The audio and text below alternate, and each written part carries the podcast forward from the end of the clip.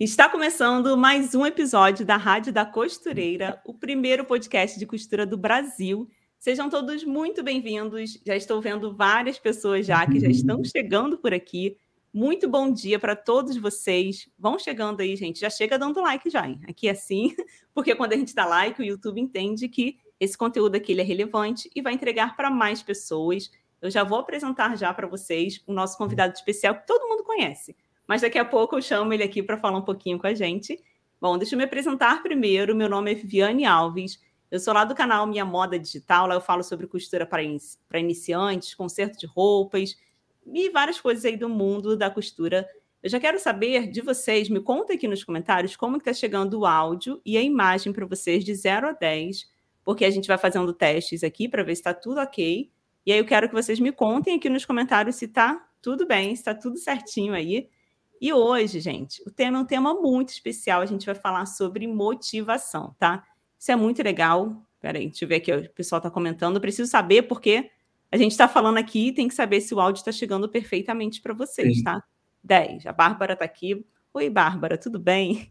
Então, assim, hoje, como eu falei, o tema é um tema muito especial. A gente vai falar de motivação na costura, como se manter motivado, motivada, quando vem aqueles momentos que às vezes dá vontade de desistir eu tenho certeza que muitas pessoas já passaram por isso. Eu já passei, o William já passou. Então, eu quero convidar aqui o William Ortiz, que é um menino costureiro. Ele é design de moda, ele é dono do curso Costura Criativa daqui da Maximus Tecidos.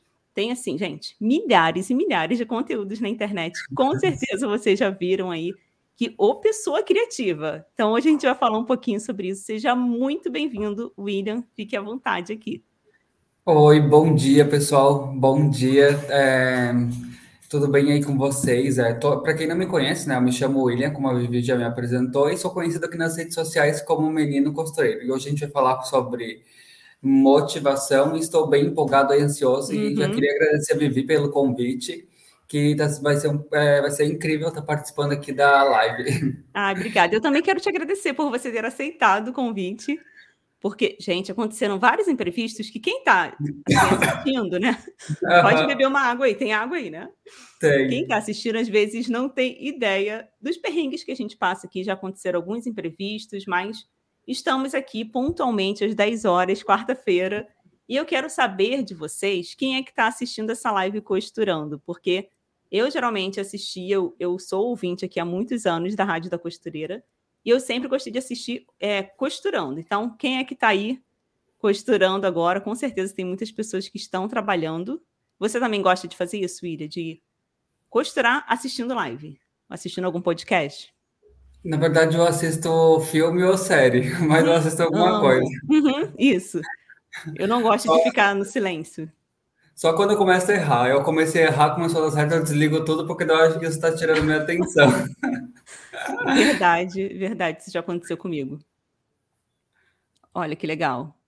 Mônica que falou: estou na máquina costurando. Ó, Aqui, Neide, eu sempre estou assistindo e costurando. Uhum.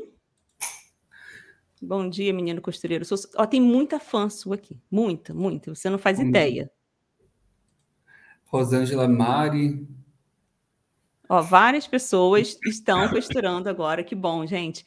E eu quero agradecer também, assim, a audiência de vocês, isso é muito importante. E eu gostaria de pedir para vocês para deixarem o like. Como eu falei no início, isso é muito importante. E eu quero pedir para você compartilhar também essa live para que ela venha chegar para mais pessoas também, porque nós estamos aqui para falar sobre vários assuntos. Como eu falei, vamos falar de motivação hoje. E isso é um tema, gente, muito sério, porque muitas pessoas às vezes acabam desistindo da costura porque ela se sente desmotivada. Eu queria que você resumisse rapidamente aqui o que a gente vai falar nesse episódio, William. É, a gente vai falar sobre motivação, que muitas, muitas das vezes, principalmente quando a gente está iniciando na costura, a gente acaba meio que não sabendo muito o que fazer. Então, às vezes, dependendo ali, a peça que a pessoa pega errada para costurar, ou uhum. até mesmo tá costurando a agulha quebra, acontece muitas Nossa. coisas que já vai desmotivando. E aí você vai, tipo, desanimando e vai deixando a costura de lado, sendo que ele uhum. pode ser a sua profissão futuramente e tudo mais. Então hoje A gente vai falar um pouquinho, é, vai falar sobre um pouquinho, não, vai falar um pouco sobre motivação, também depois como tu entrar mais no mercado ali da costura, porque muitas vezes a gente quer começar a costurar, a gente inicia na costura e no final a gente quer trabalhar só com isso. Verdade. E aí, hoje em dia, a gente fica com muita dúvida de como fazer, principalmente para quem trabalha em alguma empresa, assim, e quer fazer essa transição de carreira. Ah, digamos, tem muita gente hoje que trabalha como numa farmácia, um exemplo. E aí a pessoa quer começar a costurar, mas a pessoa não sabe como fazer essa transição de carreira. Como eu já conheci pessoas que uhum. eram advogadas, trabalhavam assim, é. em outras profissões, e a pessoa acaba costurando e fica a dúvida, ué, como que eu faço isso? Só que tem casos e casos, tem casos que é mais fácil, tem casos que é mais difíceis. Verdade. E a gente vai mostrar hoje para vocês, contar nossas experiências e explicar aí como fazer para não ficar desmotivado aí, como uhum. criar coragem para costurar e cada dia seguir firme aí na costura. Ah, legal, vai ser muito legal, porque a gente vai conseguir compartilhar experiências reais que a gente já viveu. Sim. E quem e quiser também. Muito... Ah, Oi?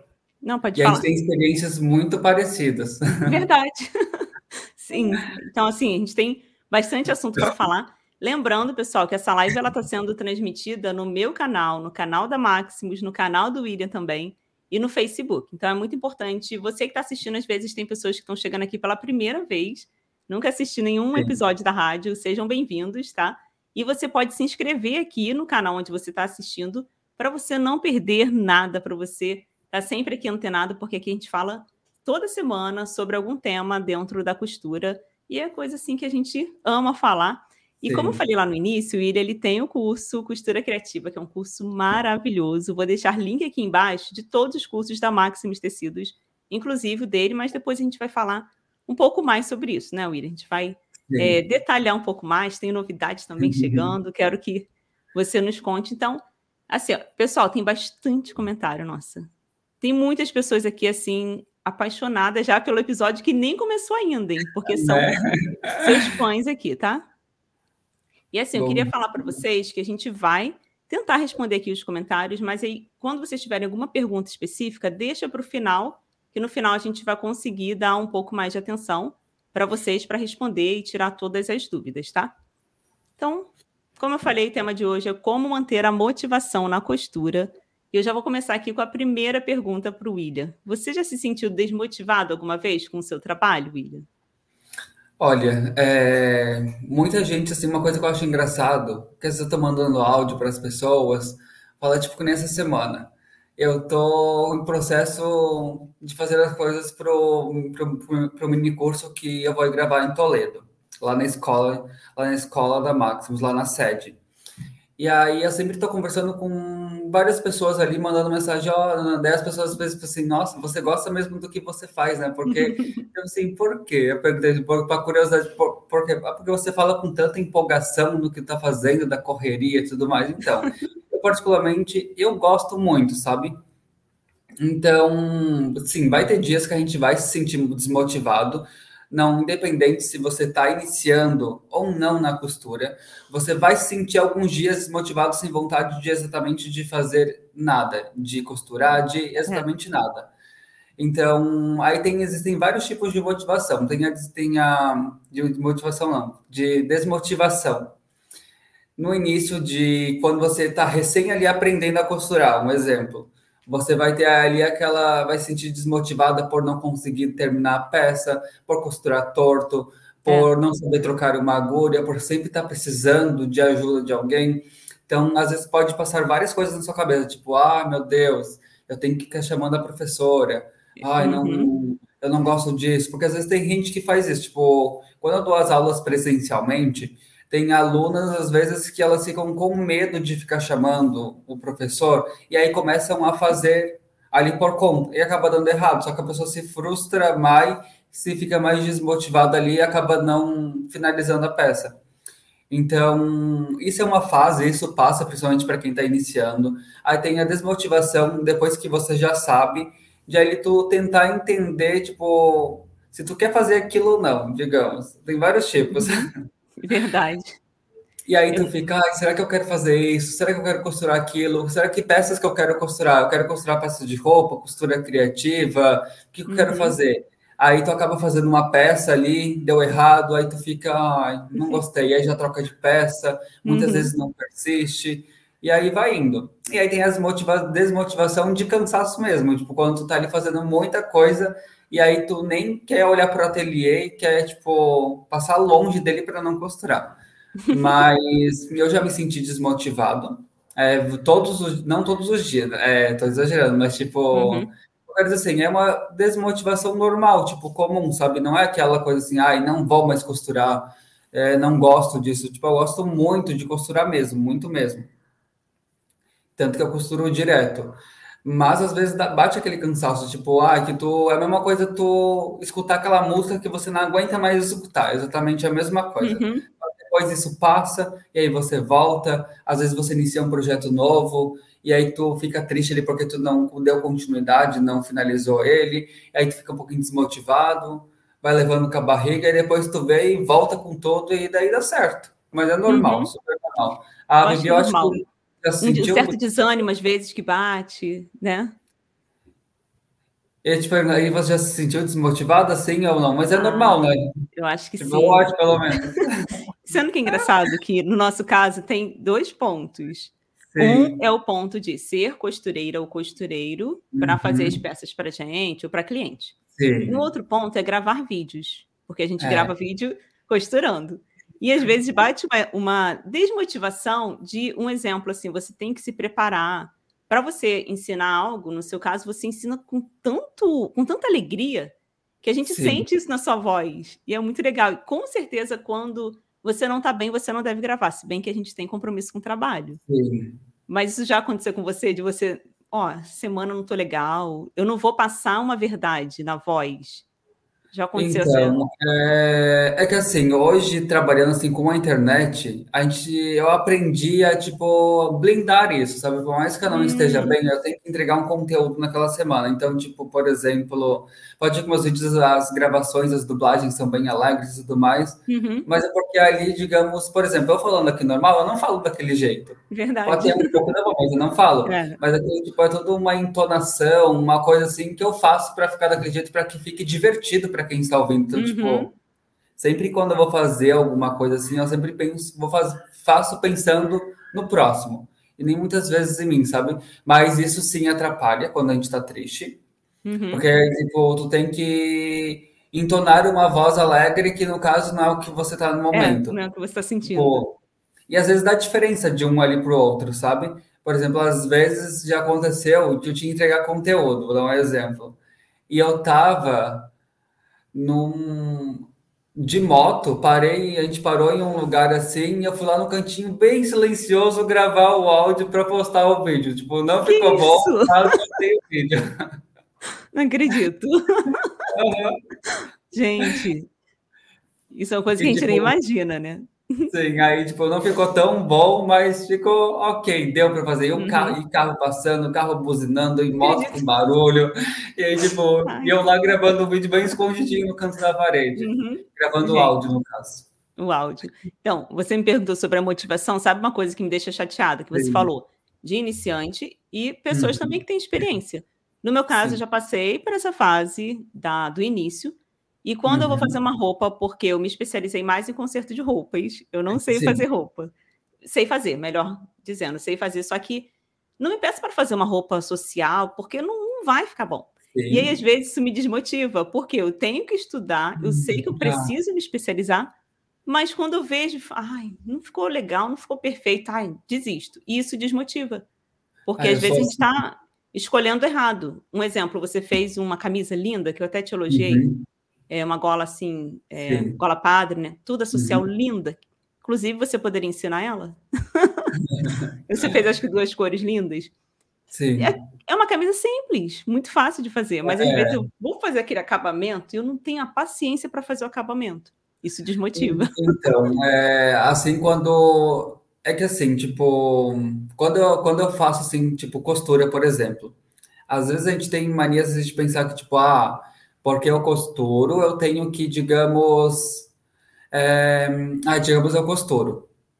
Só que assim, eu acho que a costura é como se fosse uma língua, sabe? Tipo, inglês, por exemplo, uma língua ali universal. A costura também, eu acredito que seja universal, porque digamos assim, é tudo a mesma, todas são praticamente todas a mesma técnica no caso. Uhum. Então, no caso, se tu sabe fazer uma bolsa, tu vai conseguir fazer uma camiseta. Óbvio que tu, é, tem outras coisas que vão pegar mais. Tipo, por exemplo, uma pessoa que faz camiseta todo dia, ela vai saber coisas mais do que uma pessoa que fez a primeira vez. E assim, seja na costura criativa, seja na costura de roupas e tudo mais. E aí, eu até me perdi no que eu tava falando, que eu, eu acabo me perdendo. Não, eu tô vendo aqui os comentários, você tá falando de. que eu, tô, eu acabei me distraindo lendo os comentários. E aí, tá sim. De, de pessoas. Às vezes a gente tem a pessoa que é focada numa coisa. Sim. Ela, e é aí, como se fosse a língua. A costura é universal. Sim, e aí a gente acaba, tipo, ficando desmotivado. Por exemplo, uhum. eu quando fiz a minha aquela blusa ali, é uma blusa simples, realmente uhum. simples.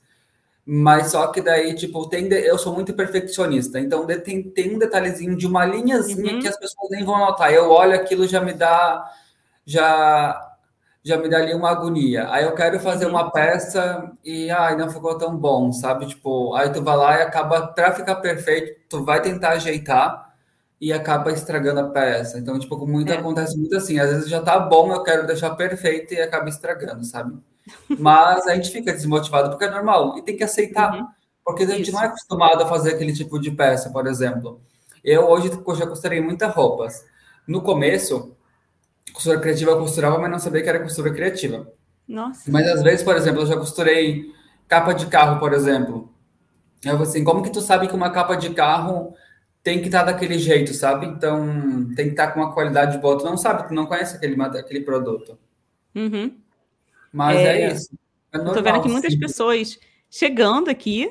Quero sim. desejar novamente um bom dia para todos vocês, tá? Sejam bem-vindos. É, estamos aqui com o William, menino costureiro, que com certeza você já conhece. Estamos falando aqui sobre motivação, porque é um assunto muito sério que a gente precisa falar. A gente está rindo aqui, mas é sério, gente, porque a é. motivação, se você não tiver motivação, você pode acabar desistindo do seu, do seu sucesso aí, da sua costura, Olha só, acabei colocando aqui já uma segunda pergunta, porque emenda um pouquinho sobre o que Sim. você já falou, William, porque você já falou lá no início, às vezes, a causa, o que, que pode acontecer da pessoa ficar desmotivada. E eu já vou emendar aqui te perguntando quais são os motivos que levam uma pessoa a ficar desmotivada. É, então, existem vários motivos para uma pessoa ficar desmotivada. Eu vou dar um exemplo que vocês vão entender. Por exemplo, eu gravo muito conteúdo de dicas de costura.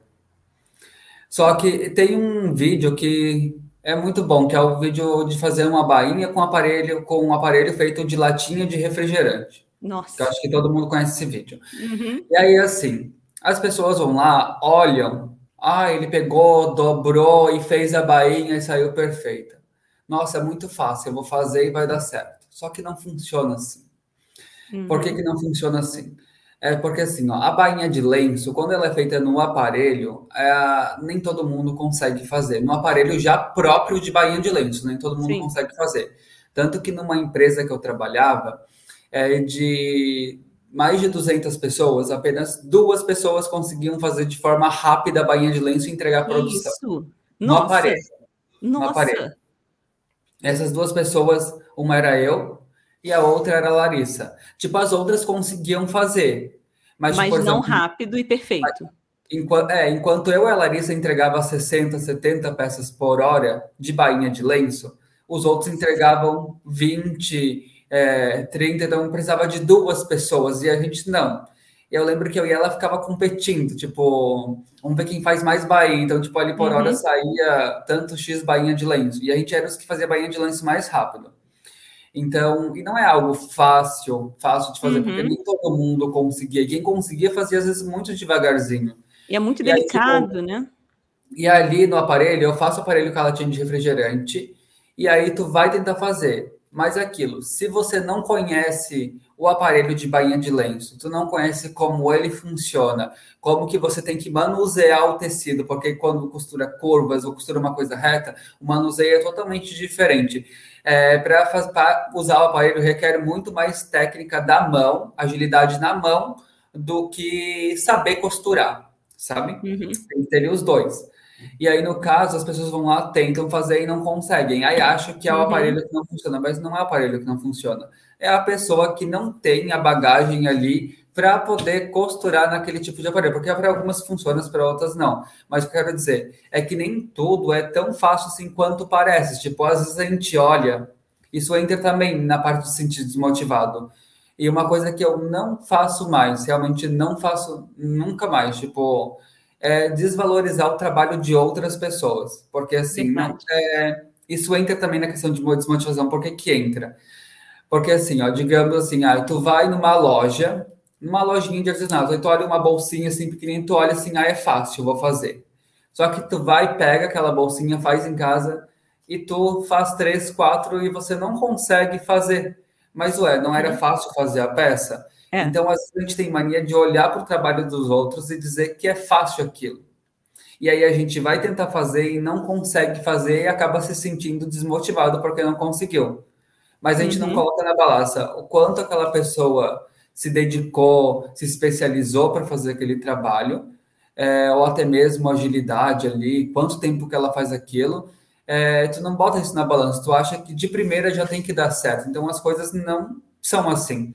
Então uhum. a primeira ali, parte de se sentir desmotivada é isso. É às vezes tu tentar, que é aquilo que a gente falou no começo, é tu tentar fazer coisas que você não tem bagagem para aquilo, tu pode até ter, mas eu quero dizer que, tipo, tu não se especializou, então tu pegou pela primeira vez, é como se tu tivesse, digamos, quem nunca mexeu no computador, vai mexer pela primeira vez, vai apanhar é. um monte, então é quase a mesma coisa. Aí conforme tu vai fazendo, fazendo, vai ficando, vai ficando bom. Isso é com tudo. Então, às vezes ali, se tu tem um conhecimento de acabamento de costura e de uma costura reta e tudo mais para que serve cada máquina, tu consegue fazer uma camiseta ali. Pode ficar boa, uhum. pode ficar boa mas não vai ficar tão boa quanto alguém que já costura há 20 anos uma camiseta. Isso, então, isso aí. É isso a gente não bota na balança. Aí a gente acaba uhum. pensando, ah, porque eu não sei fazer, porque eu não sei costurar, porque eu não costuro uhum. direito, porque não sei.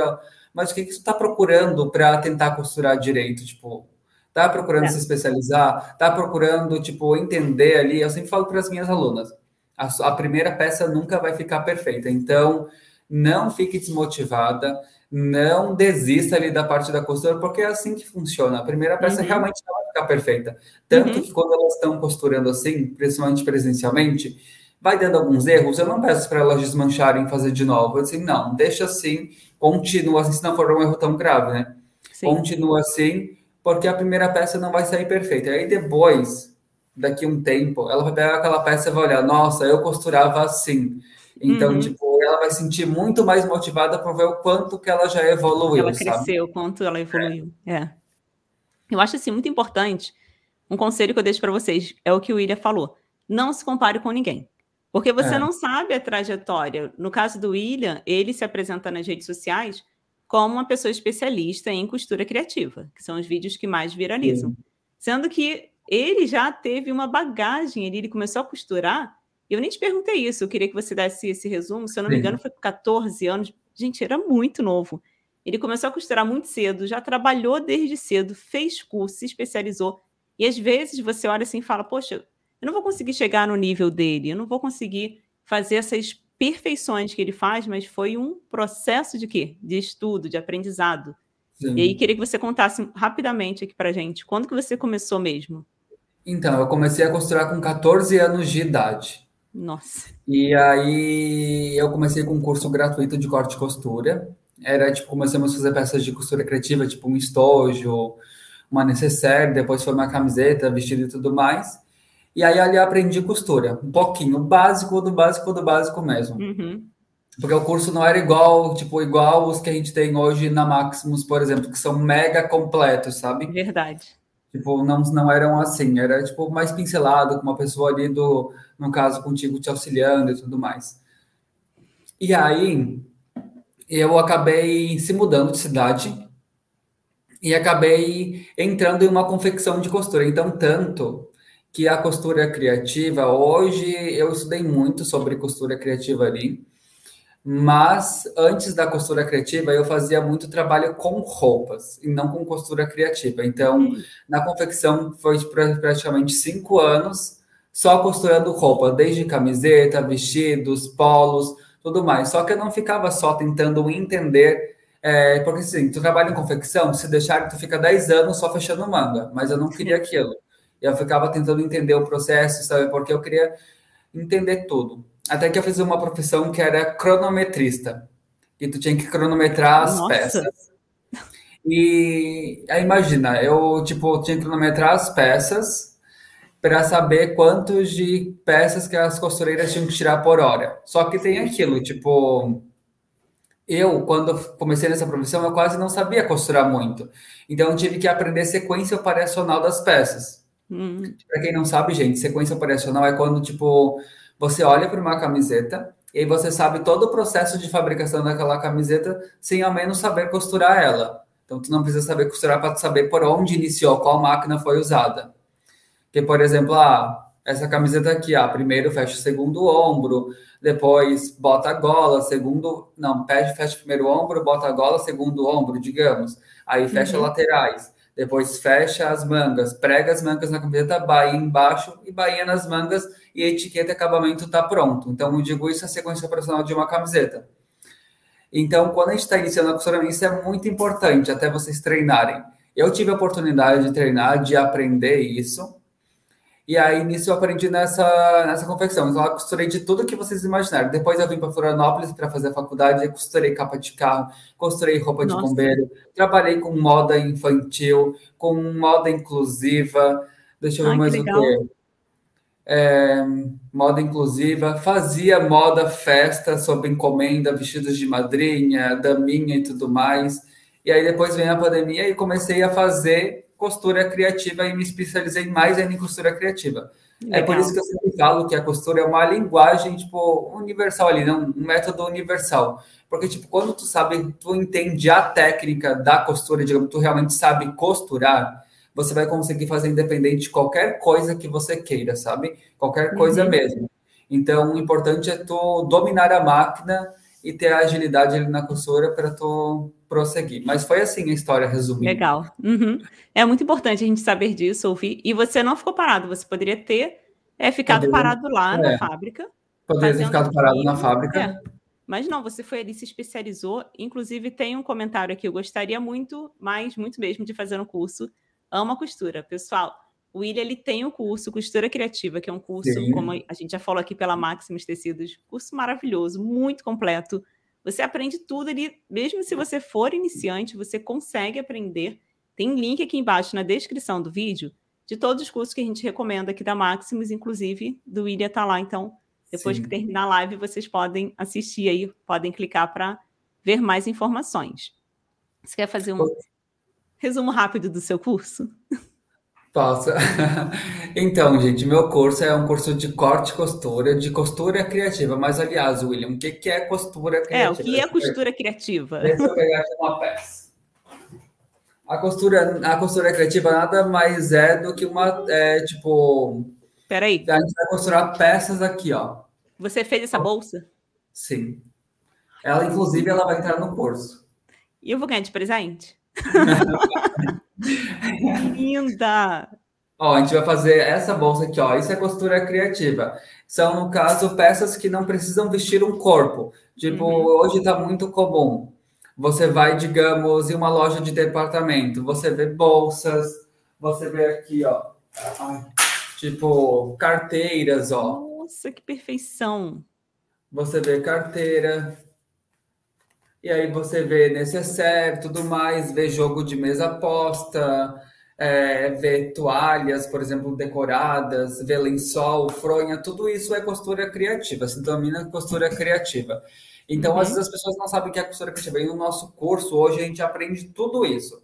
Aprende a costurar bolsas, que é a parte de itens pessoais, como necessaire, é, estojo, ecobags também. Inclusive, vai entrar uma ecobag bem linda, deixa eu mostrar.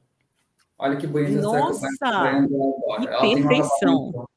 Aqui do ladinho, ó. Uhum. Ela fica bem linda e aqui é um bolsinho. Lindíssima, então, nossa. As peças estão bem lindas que vão entrar agora para o curso. E aí, uhum. no curso, vocês encontram, vão encontrar essas peças também. Vocês vão encontrar itens de mesa posta para quem gosta de mesa posta, ou para quem até mesmo acompanhou nosso mini curso do ano passado de é. Natal foi o kit, foi o kit mesa aposta. Tem jogos de banheiro, como tapetes, é, porta-papel higiênico, tem o kit carro ali, que tem a almofadinha de pescoço, a almofadinha uhum. de cinto para fazer para os filhos, lixeirinho e tudo mais. É, tem a sala, tem cortina, tem tudo que você imaginar dentro do curso. Eu acho é que são legal. mais de 50 peças, se eu não me engano, até agora, e mais de 200 aulas. E uma é. coisa bem legal é que tem é, o curso é indicado para todo mundo, mas principalmente para quem está iniciando ali na costura e não sabe exatamente nem pegar na máquina. Uhum. Tanto que eu tenho muitas alunas que elas, tipo, não sabem costurar exatamente nada. E aí elas entraram no curso, começaram a fazer o curso e aprenderam muito ali.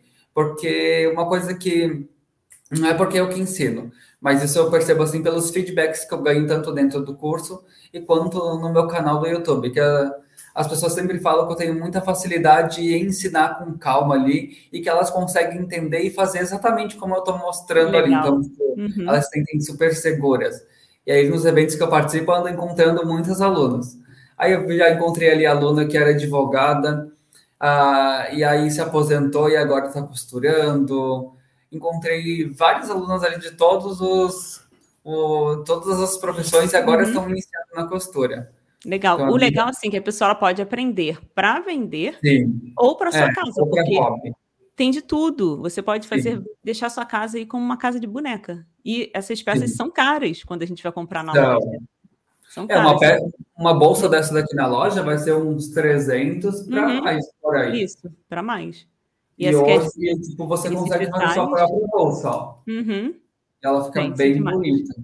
Então, gente, tem link aqui embaixo na descrição do vídeo. Já que a gente está falando de curso, em breve eu irei lançar meu curso de conserto de roupas. Sim. Eu sei que muitas pessoas que estão aqui são apaixonadas por costura criativa, são os alunos, são os fãs do Menino Costureiro. Mas caso alguém aqui, eu sei que tem várias seguidoras minhas também aqui, que estão esperando o meu curso, ele será lançado esse mês. Em breve a gente vai trazer mais novidades aqui para vocês. Uhum. É, lá para o dia 19, se eu não me engano, de junho, já estou antecipando aqui para vocês então, quem tiver interesse em saber mais informações, eu já gravei. A gente está só nesse processo de finalização. Eu vou deixar link aqui assim que terminar essa live de uma lista VIP.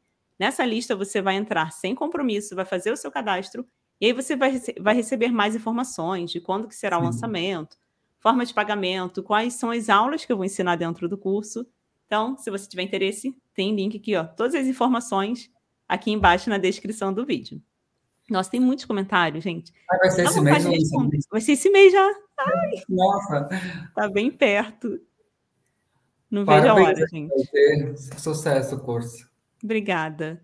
E eu lembro, assim, dos seus conselhos quando eu fui viajar para Toledo. Você me ajudou Sim. bastante. Quero curso de concertos também, com precinho bom. Sim, claro que vai ter precinho bom. Vai ter... Vamos facilitar, sim, o pagamento. Então, vamos dar sequência, senão a gente vai ficar aqui conversando Sim. e esquece da pauta. Vamos lá para a próxima pergunta. Antes de perguntar, William, deixa eu só pedir para vocês deixarem seu like. Isso é muito importante, gente. Tem muitas pessoas que estão assistindo, não se inscreveram no canal ainda, isso é muito importante, e deixe o seu like. Então vamos lá para a terceira pergunta. O problema pode estar na escolha do nicho? Você já até falou um pouquinho sobre isso, quanto à desmotivação. Você acha? Sim, o problema às vezes pode estar assim na escolha do nicho e até mesmo na escolha da profissão. Uhum. Porque, tipo, por exemplo, nem, é uma coisa é verdade, nem todo mundo. É, uma, essa, essa madrugada eu vi um post bem interessante. Tipo, por exemplo, que eu acho que se encaixa nisso. É, o post falava, digamos, era três imagenzinhas assim, de uma pessoa aí estava escrito é, cante errado, cante uhum. desafinando, desenhe torto. É, deixa eu ver, a outra não lembra, vou dar um exemplo, ah, como se tivesse lá, costure todo torto, por exemplo. Tipo, para a gente não ligar ali com a opinião das pessoas, por exemplo, sabe? Era uhum. o intuito do post. E às vezes, tipo, a gente, aí a última frase que era marcante assim, tipo, você não precisa monetizar é isso que você está fazendo, sabe? Não uhum. significa que você inicia na. É que muitas vezes vão, as pessoas querem iniciar na costura, mas nem, nem sempre as pessoas querem estar tá ganhando dinheiro na costura. Sim. Elas querem mais como hobby e tudo mais. Então, se está como hobby e tudo mais, não precisa fazer algo perfeito, sabe? Então, às vezes, isso às vezes desmotiva. É por isso que, às vezes, as pessoas, quando elas estão no início de carreira, não sabem muito o que fazer e acabam costurando. E aí elas, elas acabam se sentindo desmotivadas, mas às vezes realmente a costura às vezes não é para todo mundo, sabe? Tipo, Verdade. Eu sei que é bem estranho falar isso, mas realmente às vezes não é para todo mundo. Assim como ser médico não é para todo mundo, como trabalhar, digamos, numa farmácia não é para todo mundo, como fazer determinada profissão não é para todo mundo. Tem que se identificar mesmo ali e sentir que é aquilo que você quer fazer. Uhum. E sim, a desmotivação pode estar ligada a isso, de você escolher a profissão errada. Então, sim. mas não significa se tu sentir uma desmotivaçãozinha ali, tu vai estar na profissão errada. É normal sentir desmotivação. É, tem mas, que ter sim, a, pode... uma insistência. Você tem que isso, insistir um é, pouquinho, mas se você chega uma hora que você vê que ó, não está fluindo, é, não, está legal, muda o nicho. Como ele é, falou aqui. A costura é criativa. Hum, é, aí, em questão do nicho também, eu estou falando da profissão, né? Em questão é. do nicho. Sim, o nicho pode fazer toda a diferença. Conheço muitas pessoas que gostam do nicho de costura criativa uhum. e só fazem costura criativa. Quando pega uma roupa para fazer, já apanha, já não consegue e já não se identifica. E a é. própria pessoa já pensa assim, tipo, não, roupa não, para mim não é. E às vezes a pessoa mesmo não gosta de fazer a roupa ali. E aí tem gente também, tipo, dentro das roupas, por exemplo, existem vários subnichos. Existem ali, digamos, alfaiataria, que poderia ser a parte masculina, tem a feminina e tem a masculina. É. Por exemplo, tem alfaiates que eu já conheci que só faziam blazers e ternos masculinos, mas não faziam nada do feminino. É assim, tem e assim vice-versa. Tem uns que só fazem coisas femininas, como quem faz moda festa, por exemplo, se especializa uhum. naquilo. Eu, por exemplo, eu na minha trajetória até hoje, eu fiz de tudo. Só que eu olhava assim, não, não é isso que eu quero fazer, não, não é isso que eu quero fazer. Tipo, ó, eu comecei dentro de uma confecção. Deve assim, não, não quero vir todo dia costurar e ter que fazer isso todo dia. Tipo, tu vai por um tempo, mas aquilo vai te desmotivando se tu continuar. Aí Sim. eu peguei, aí eu peguei, não, preciso mudar. Aí eu assim, eu quero fazer moda. Eu nem sabia o que era muito bem moda, sabe? Vou fazer moda. Aí fui lá, me inscrevi tudo e comecei a fazer. Aí eu comecei a ter outra visão de mercado, aprendendo outras coisas e tudo mais. Só que ali, quando tu tá dentro da faculdade de moda, existem várias matérias que você pode, depois que tu terminar, tu pode ali seguir como profissão. Aí tinha, vou, dar, vou, dar, vou falar algumas aqui, tipo, designer de joias, designer de bolsas e acessórios. Aí tinha oficina de criatividade, semiótica em moda, história da hum. moda, um monte de coisa. Então a gente pode depois seguir ali fazendo essa. falando sobre isso, se a gente for ser professor, sabe? Ou for Legal. trabalhar na empresa também. E aí tu fica com muitas dúvidas, o que, que eu tenho que fazer? Como eu sempre, sempre foi muito bem decidido, assim, no que eu quero fazer, eu tinha muita dúvida. Então, mesmo sendo decidido, eu tinha bastante dúvida. E aí eu comecei a fazer, tipo, roupa de bombeiro. Não era aquilo que eu queria fazer, mas era só um trabalhinho, sabe? Daí eu comecei a tentar me encontrar, assim, tem moda infantil. Uhum. Gostei, foi, mas não era aquilo, não me senti bem. Aí comecei a fazer roupa sob medida. É, foi, comecei a costurar, gostei de costurar, ia prosseguir, mas aí veio a internet. Aí eu comecei a ensinar na internet e aí isso falou muito mais alto e eu consegui, tipo, não, é exatamente isso que eu quero fazer. Aí hoje é com o que eu trabalho, mas antes de eu decidir ali, eu fiz muita coisa, sabe? Só que imagina, se eu tivesse ficado em algo que eu não gostasse, eu estaria ali empurrando com a barriga e Verdade. estaria desmotivado. Porque às vezes a gente vai trabalhar em algum lugar todo dia, às vezes a gente nem gosta mais de trabalhar naquele lugar. E a gente está indo porque às vezes tem necessidade de ir trabalhar porque não consegue outro emprego ou não uhum. tem outra profissão e tudo mais. Mas isso faz parte também, né? É. Mas a escolha do nicho, sim, pode fazer ali com que você desmotive e até mesmo não queira mais fazer aquilo. Então é sempre bom ali tu testar. Inclusive, uhum. o meu curso, ele é assim. Tipo, tem, tem o nicho da costura criativa e tem os outros subnichos da costura criativa. Então, lá dentro, tu vai, pode, tu vai ter a oportunidade de costurar itens pessoais, é, tu completa todo o curso, né? Itens uhum. pessoais, é, o kit carro, é, tipo sala que vai fazer cortinas e tudo mais. Aí tem a parte de mesa posta, tem um kit de cozinha que faz pano de prato, capa para eletrodomésticos e tudo mais. e ali tu consegue passar para cada nichozinho e ver qual realmente você quer se especializar e fazer. Legal. Então, para quem está aprendendo, é praticamente uma mini faculdade ali, sabe? Uhum. Porque, tipo, da costura criativa. Porque tu vai pegar um pouco de tudo e ali tu vai dizer, não, eu gostei muito de fazer bolsas, então agora eu só quero fazer bolsas. Aí tu acaba se descobrindo. Legal. E, assim, sobre a escolha do nicho, contando um pouquinho uhum. sobre mim, é, isso foi fundamental. Fund...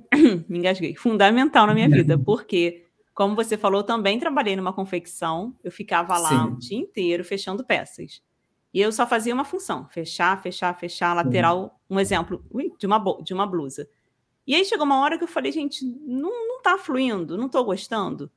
E aí eu comecei a fazer conserto de roupas é, à parte. De vez em quando Sim. eu atendia alguém. Chegou uma hora que eu falei, gente do céu, é isso que eu quero para minha vida. Porque quando Sim. eu comecei a trabalhar mesmo, só resumindo aqui, uhum. eu comecei, eu não trabalhava profissionalmente com costura, eu fazia várias coisas que você possa imaginar, mas eu não me dedicava só à costura. Aí tive a oportunidade de trabalhar numa loja de conserto de roupas, fiquei lá por um tempo, saí porque ficava muito longe da minha casa, parei. Uhum. E nisso eu me, me, apaixonei, porque eu até brinco, eu falo que o conserto de roupas me encontrou. Eu fui convidada a entrar nesse mundo, fiquei um tempo parada, sem trabalhar, foi aí que eu entrei nessa confecção e não me adaptei, porque eu queria algo que me, me brilhasse os meus olhos. Verdade é essa. E aí, cada pessoa, não tem como a gente falar para você qual nicho que você vai entrar. Porque eu Sim. vou levantar a bandeira do concerto, o William vai levantar a bandeira da costura criativa. E como que a pessoa vai saber qual é o melhor nicho? O melhor nicho, gente, é aquele que você vai tentar, você vai testar. É o que ele falou, você vai verificar ali, você vai criar, você vai fazer várias coisas.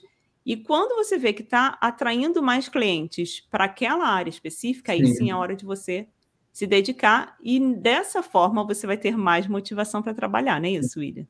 É, e é aquilo também nem sempre é tipo, ah, eu amo fazer aquilo, nem sempre tu vai amar.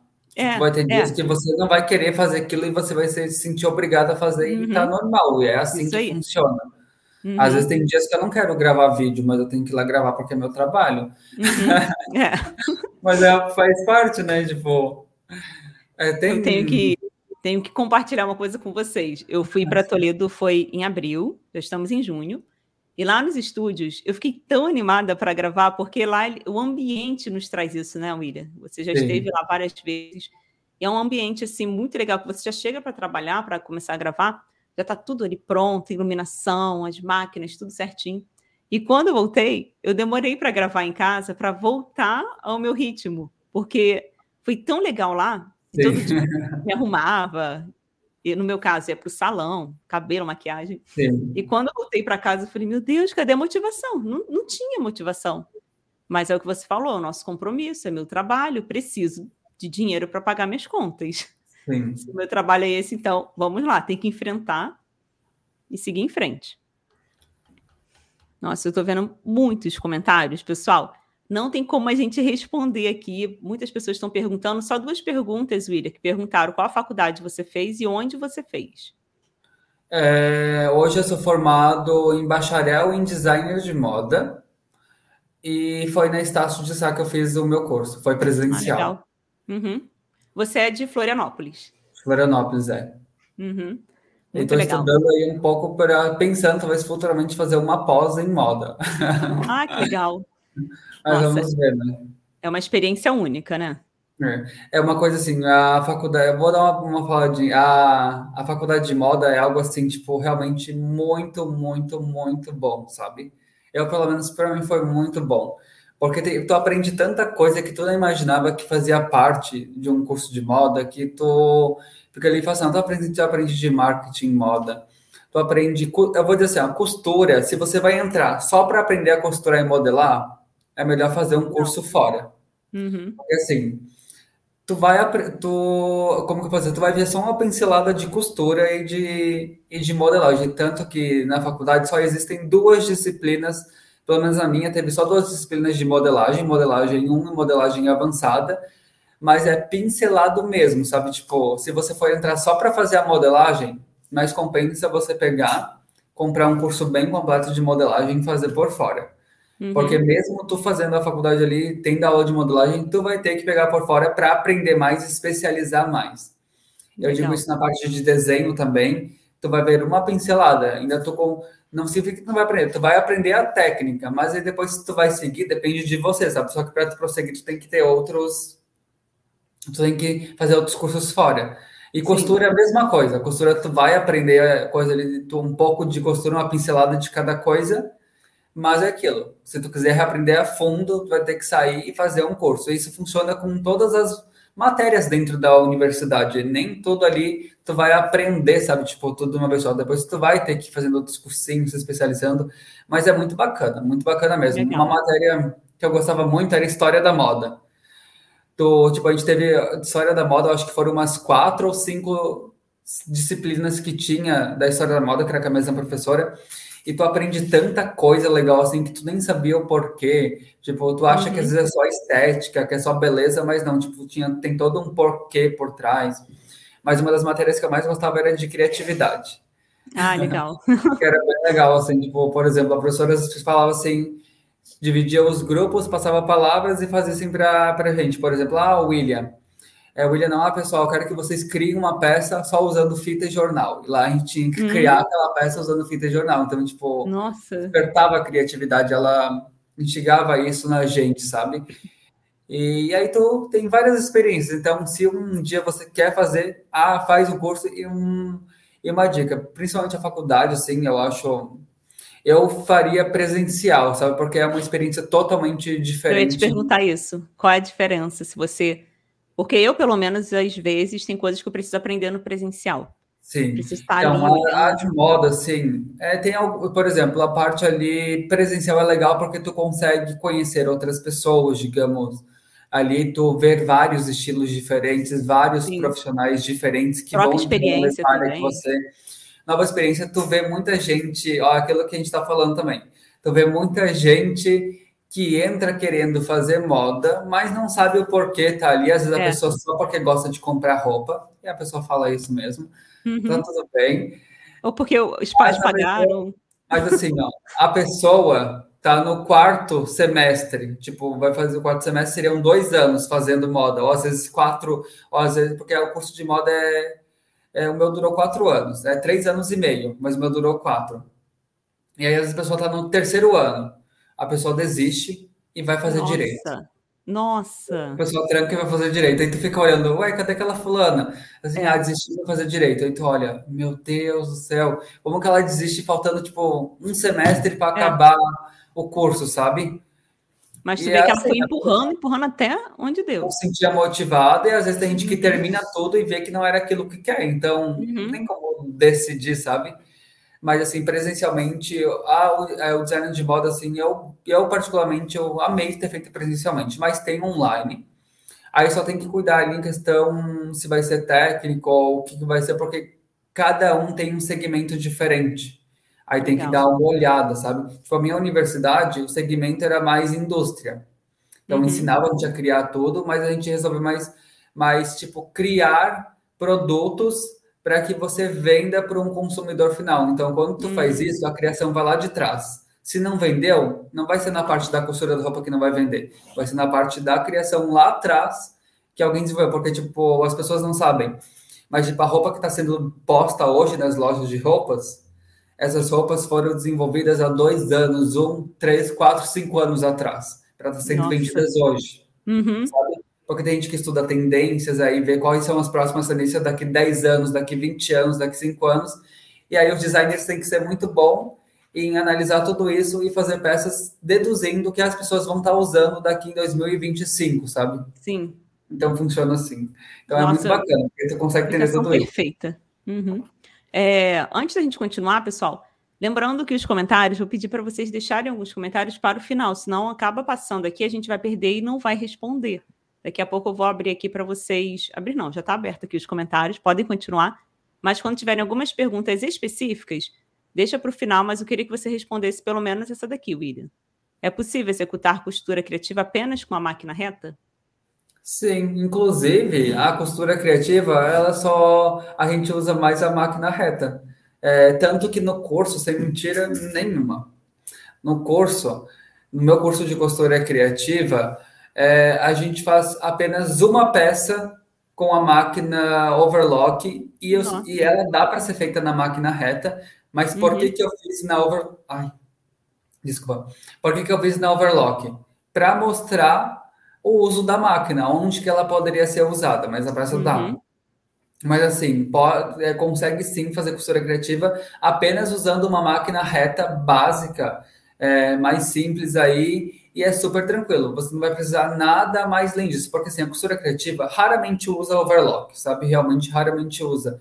Então não usa muito ali. No máximo, tu vai usar overlock ali para fazer um aquele saquinho de multiuso que você uhum. poderia fazer na reta, mas pode fazer na overlock que vai ser mais rápido, um exemplo.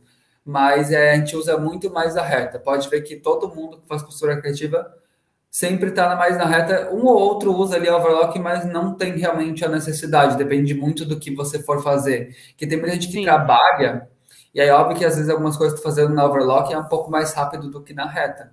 E tem mais agilidade.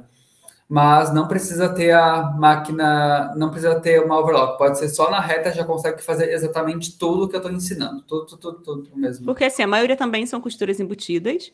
A não ser que a pessoa queira fazer uma costura. Que eu sempre falo assim: eu tenho uma máquina eletrônica que tem um monte de Sim. pontos bonitinhos.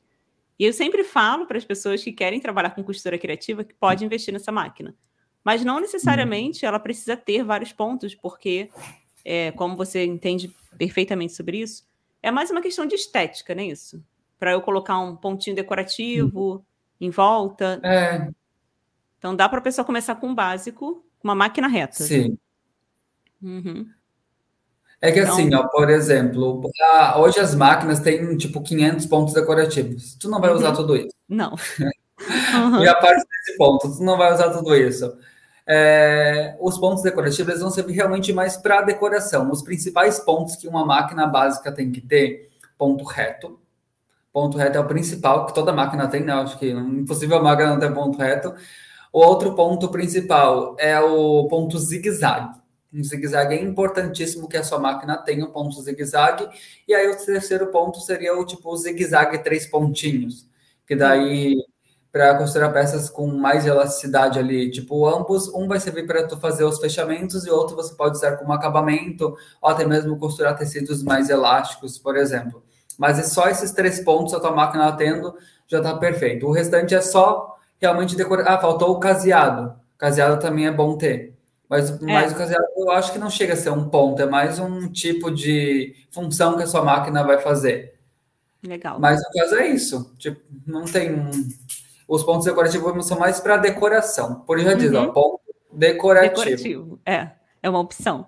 É, vamos é. para a próxima pergunta. Eu, meio, eu tô meio perdida aqui. Seria quatro?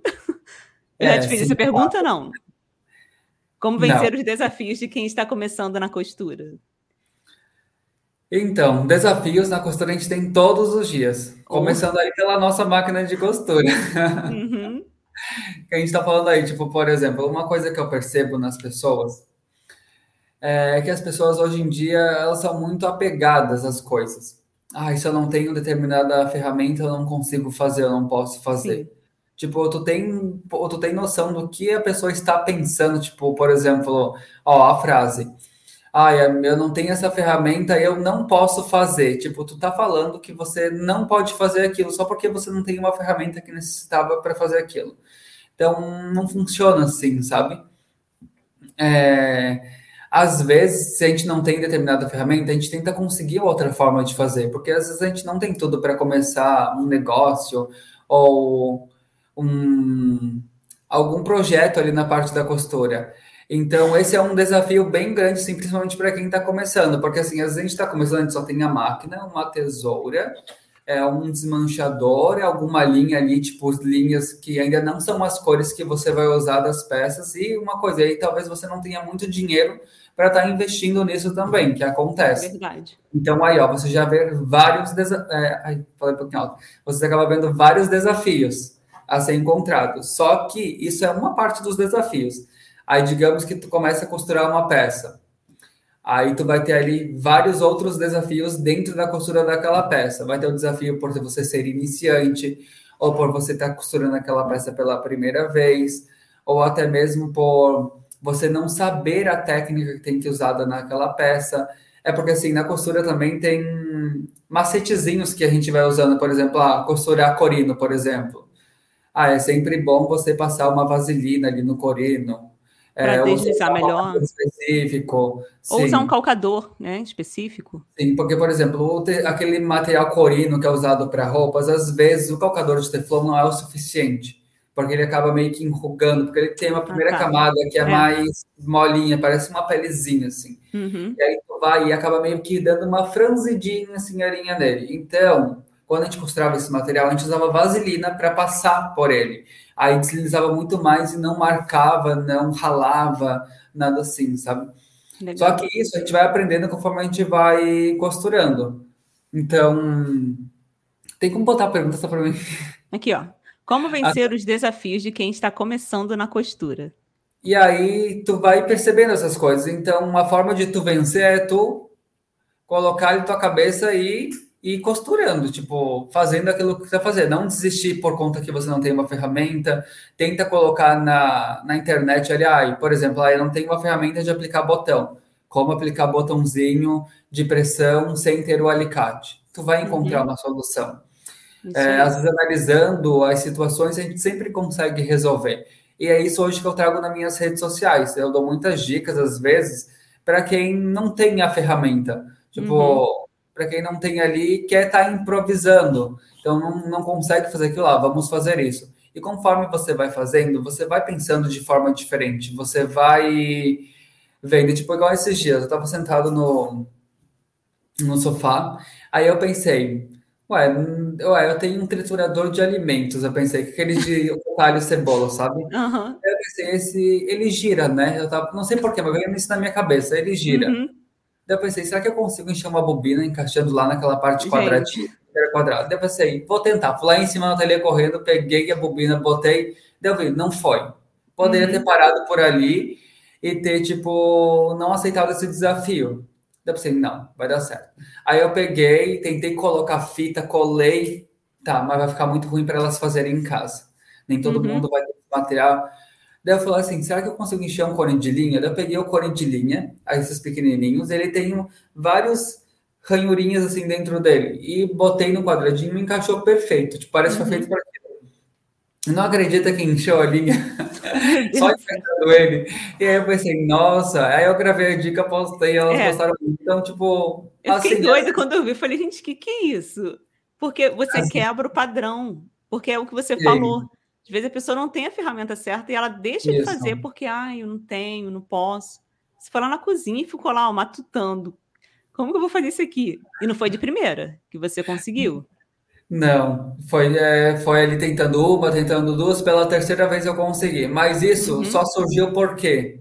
Porque eu acabei, tipo, por, exemplo, assim, tem a ideia da batedeira, de encher a linha com a batedeira. Essa uhum. da batedeira não é uma dica minha, é uma dica que o pessoal já usa há muito tempo na internet. E aí eu pensei, a batedeira que ela faz, ela gira. É. Então, meu triturador também gira, hein? Por que é. eu não posso usar ele? Legal. Você e aí tá... tu começa a olhar, tipo, por exemplo, na máquina, tem partes dela que gira ali. Tu consegue, quando tá enchendo bobina, talvez encher uma linha clopando no, naquela coisinha uhum. da máquina. E aí, tu fazendo uma vez, tu começa a ter outras ideias uhum. e outras coisinhas assim. Aí, ah, tu vai fazer uma dica específica, daquela dica nascem 10 e uhum. assim tu vai, tu vai chegar ao ponto que vai, tu vai em algum lugar e tu vai ver conteúdo, conteúdo, conteúdo, sabe? Verdade. É que nem uma vez, ah, eu tô andando no mercado, ah, salgadinho. Se você fizesse um, um estojo de salgadinho, com uma embalagem de salgadinho, tipo, não sabia se ia dar certo. Me desafiei uhum. a fazer. Não saiu perfeito na primeira vez. Mas aí, tipo, eu fiz só uma vez e depois não fiz mais. Se eu tivesse continuado a trabalhar tentando criar peças feitas com embalagens de salgadinho, eu poderia, tipo, hoje ter uma marca só disso, um exemplo. Aí, no caso. Não, voltei com a pergunta. É, esses são os desafios que a gente vai enfrentando. Então, tudo que a gente vai fazer hoje em dia vão ter desafios. Aí, quem vai decidir se você vai continuar ou não é você mesma. Tipo, Exatamente. você mesma. É, você falou aí do sofá, que estava sentado. Eu acho que isso aí é coisa de quem trabalha com costura, criatividade. Eu, um tempo atrás, eu comprei um tapete no mercado, mercado Sim. grande aí, não vou fazer propaganda, não. Aí fui lá, comprei e coloquei no banheiro. Meu banheiro fica de frente ali para minha sala. Eu sentada sabe, aquele dia que você terminou de arrumar a casa, tudo bonitinho, botei o tapete no chão, falei, nossa, que tapete lindo. Esse tapete daria uma bolsa. Sim. Aí eu fiquei é, olhando, olhando, viu? Falei, amor, vamos lá no mercado comigo que eu vou comprar mais um tapete. Vou, vou transformar ele em bolsa. O que, que você acha? Eu trabalho junto com meu esposo, para quem não sabe, a Sim. gente cria conteúdo junto. Assim, eu costuro e ele cuida da parte do marketing. E aí eu preciso passar para ele a ideia. Ele foi e comprou a ideia. Tá bom, vamos lá. Uhum. Tinha alça de bolsa. Cheguei em casa, peguei um tapete de. Gente, tapete mesmo, de algodão, de tapete simples de casa. Fechei só as laterais, coloquei uma alça. Gente, deu muita visualização. Só lá no, no TikTok deu mais de 5 milhões de visualizações. Sim. Pessoas que me conhecem começaram a me pedir, eu não vendo. Assim, eu não. Eu só faço para mim mesma. Ué, o que houve terminou? Peraí. Pessoal, o áudio e a imagem está chegando para vocês certinho. Antes de eu começar a falar, me falem nos comentários, que uma pessoa perguntou aqui: o que houve? Terminou? Deixa eu ver se está tudo certinho, Ilha. Meu esposo está acompanhando aqui. Comentem aí, pessoal, por favor, se está tudo certo. Para mim aqui está normal. Está é? aparecendo a imagem, tudo, só não consigo ouvir o áudio. Peraí. tá tudo normal aqui. Ah, tá. Meu esposo que comentou aqui.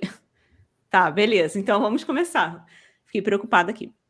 E aí, gente, voltando ao assunto da bolsa, eu só fui lá, fechei a lateral da bolsa, coloquei a alça e, nossa, a minha ideia era o quê? Fazer com que as pessoas possam pensar fora da caixa. E às vezes a pessoa está querendo uma ideia, poxa, preciso arrumar um dinheiro e tal. Obrigada, pessoal que está comentando aqui, estão ouvindo bem, está tudo certo. Ufa, podemos continuar.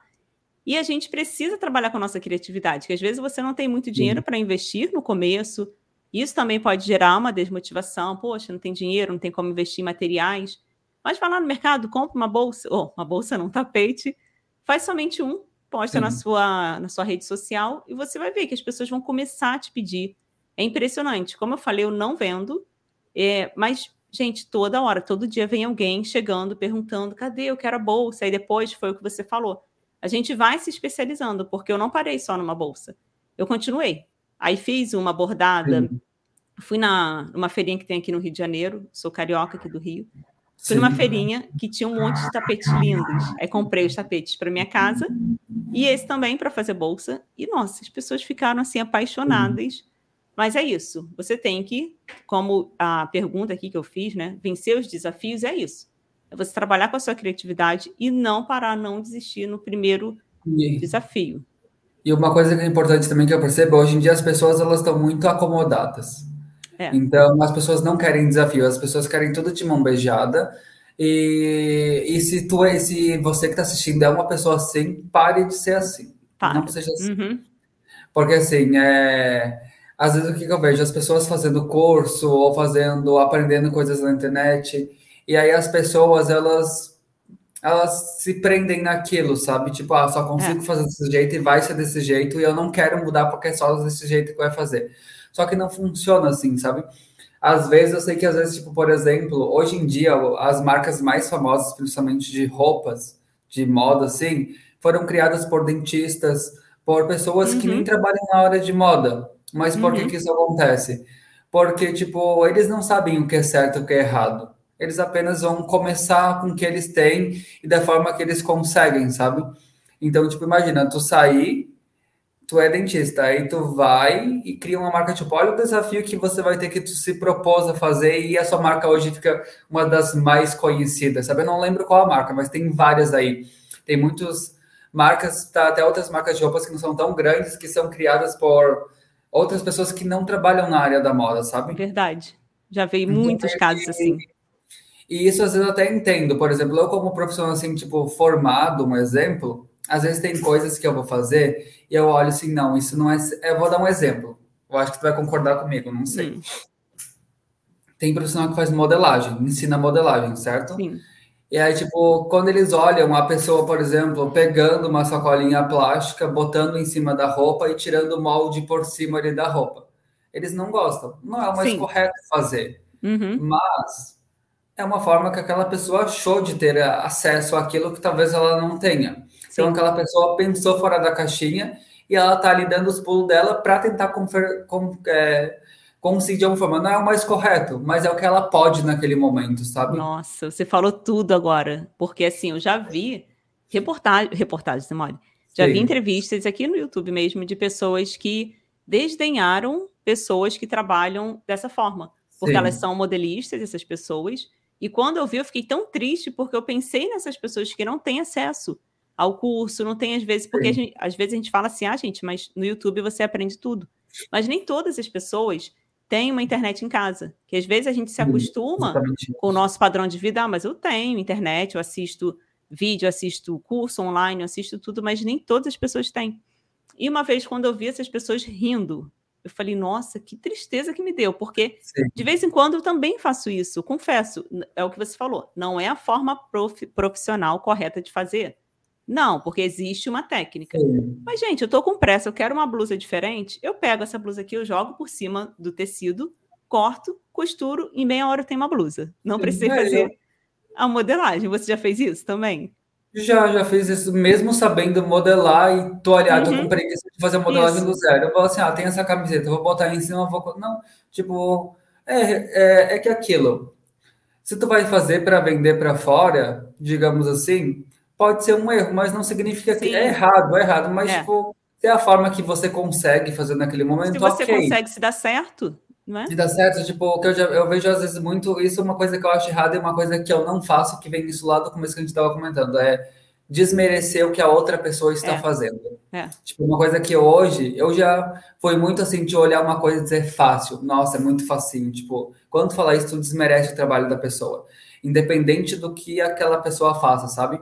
Uhum. E aí o pior de tudo é você também criticar o trabalho do outro. Exatamente. Por exemplo, uhum. ah, se a fulana, às vezes tem gente que me critica é porque fulano usa, faz uma, um passo a passo usando a embalagem de salgadinho. Ai, ah, tá. fulano tá. criticou porque fez coisa lá, tipo, criticando o ensinamento de outras pessoas da internet. É. Tipo, uhum. não existe só aquela pessoa no mundo, só o método dela não é o certo, sabe? É, assim como ela começou um dia, tem muita gente hoje começando que às vezes não tem, é, não tem o acesso àquela informação. Então, às vezes, para ela não vai fazer diferença, porque ela está uhum. presa na realidade dela. Mas às vezes, para outra pessoa de outra realidade, faz muito sentido. Tipo. Exatamente. Então, às vezes, por exemplo, que nem um aparelho de bainha. A pessoa às vezes não tem 20 reais para comprar um aparelho de bainha, porque ela compra o um aparelho de bainha ou ela compra a comida para dentro de casa. Isso. E aí, no uhum. caso, por exemplo, ela anda na rua, vê uma latinha de refrigerante, cata umas ali e consegue fazer seu próprio aparelho. E daí ela consegue facilitar a vida dela em fazer uma etapa ali que talvez ela teria que comprar e ela não precisou comprar. Mas aí ela vai conseguir fazer as encomendas dela ali, ou o que ela quer fazer com aquele aparelho, vai conseguir o dinheirinho e futuramente ela vai conseguir ter aquele item de forma profissional. Tipo, não vai ser de é. primeiro, sabe? E então, assim mediante a isso, quanto aos vídeos que você ensina, que são muito criativos, Sim. aquele que você ensinou a fazer a touca de banho Sim. com aquele saquinho que a gente, quando a gente compra Sim. roupa de cama, mesa de banho, vem. Então, o, aí se a gente for pensar nisso, ah, mas não é o correto. Não, é o é. certo. Você deveria ir lá na loja, comprar o material para fazer. Mas, gente, se eu tenho um produto desse em casa, eu vou jogar no lixo, podendo reaproveitar? É, eu vi, muita, fazer. Eu vi, gente, eu vi muita gente criticando, porque eu tinha uns falando assim, nossa, você vai cortar esse saquinho, tipo, tipo, reclamando porque ia cortar, sendo que poder realmente, gente, pode aproveitar o saquinho. Tipo, eu não tô uhum. falando que é para você fazer e cortar, Sim. sabe? Tipo, uhum. se tu pega aquele saquinho, tu compra, tu guarda ele, bota coisas dentro, tranquilo, que bom, tu não tá Sim. tá jogando fora. Mas tem muita gente que joga fora aqueles saquinhos que a gente compra bem cortina, bem coisa, joga fora. Gente, e aí, para que a pessoa não jogue fora, a gente está dando uma solução para aquilo, porque às vezes na cabeça da pessoa ela não quer usar para dentro da casa dela, mas quem sabe trazer outra proposta, será que ela não vai usar? Uhum. Então, é assim que funciona. Tipo, não é o mais correto, sabe? mas é. é. o que a gente pode fazer naquele momento. Tipo, tem até uma frase que na internet, não sei se você já deve ter visto, mas a, tipo, uma entrevista, eu acho que era da Débora Seco, eu acho que o, aquele homem que apresentava o BBB. Hum. Aí parece que eles perguntam uma coisa assim para ele para o outro, tipo, perguntam. Eu não lembro qual era a coisa da pergunta, mas aí ela fala assim que a gente é A gente é, tipo, aquilo que a gente consegue ser. Tipo, por exemplo, se a gente vai se arrumar para sair, um exemplo, vai se arrumar para sair. A gente não tem como ficar ali, tipo, que nem uma celebridade da, do Oscar, alguma coisa assim. A gente vai conseguir o máximo que a gente consegue naquele momento. Então, aquilo vai ser o nosso melhor, sabe? Exatamente. Então, não, a gente não conhece o depois daquilo. Tem. Mas era uma coisa assim a frase, eu não lembro agora. Ah, é uma pena, né? Que eu, eu, às vezes é até bom, eu tenho um bloco de notas que quando eu tô assistindo Sim. alguma coisa, tipo um filme, é, um seriado, eu gosto de anotar algumas frases. Um exemplo, tem uma frase que Sim. não tem nada a ver, tá? Com costura aqui, gente, mas é que vem na cabeça. Você não é o que você nasceu, mas é o que está dentro de você. Gente, essa frase, Sim. ela me impactou demais. Por quê? Eu nasci de uma família muito simples, que passava dificuldade financeira, que tudo que eu queria tinha que esperar muito. Então, imagina se eu ficasse parada lá atrás. Então, a frase diz uhum. isso: você não é o que você nasceu. Eu nasci uma situação de escassez, sim, mas o que eu vou fazer da minha vida vai depender somente de mim. Só, isso é verdade. É? Então, isso vamos é... continuar aqui para as próximas perguntas. Está tão bom aqui que se deixar a gente vai ficar é, até a tarde conversando. William, como ganhar dinheiro só com a costura? Porque isso aí como já é uma, um assunto já mais sério. Então, Vamos como ganhar dinheiro só com a costura? É uma dúvida que muita gente tem.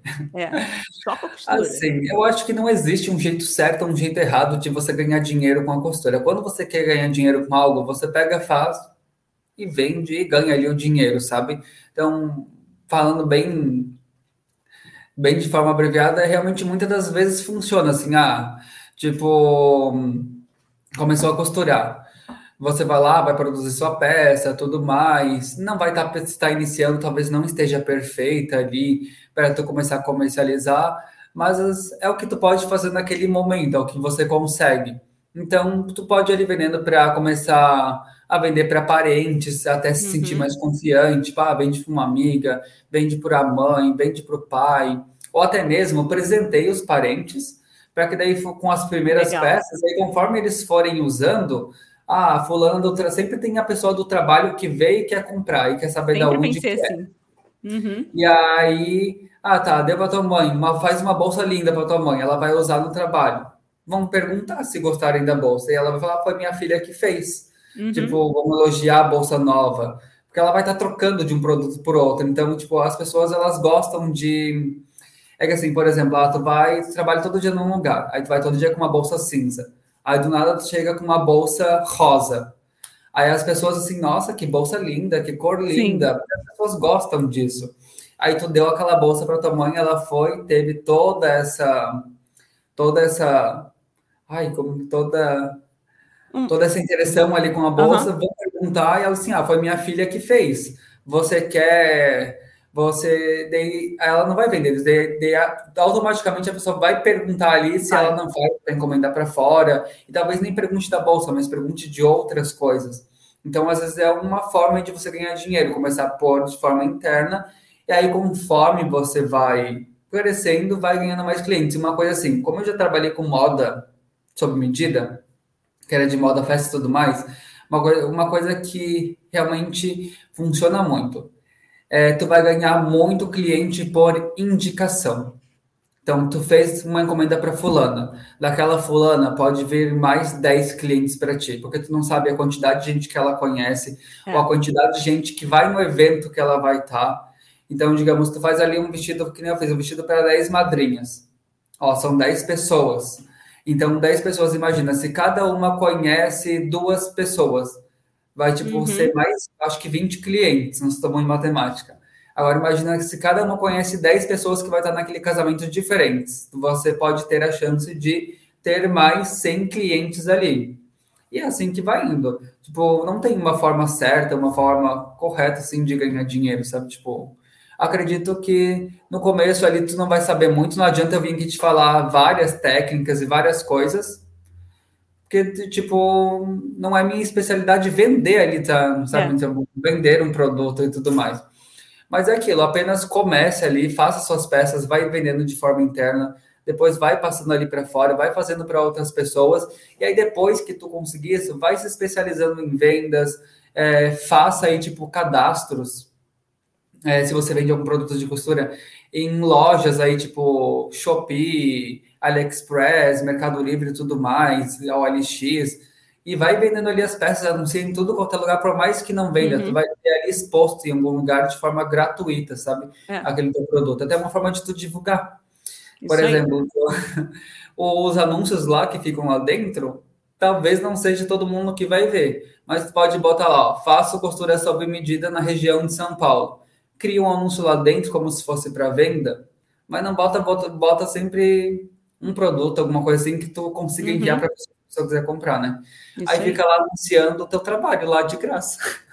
É, eu acho muito legal, muito importante a divulgação. E, gente, é. hoje as redes sociais estão aí. É, sim. Como ah, eu falei, é, né, como eu falei aqui, um exemplo da bolsa. Eu fiz para ensinar, eu não fiz uhum. para vender.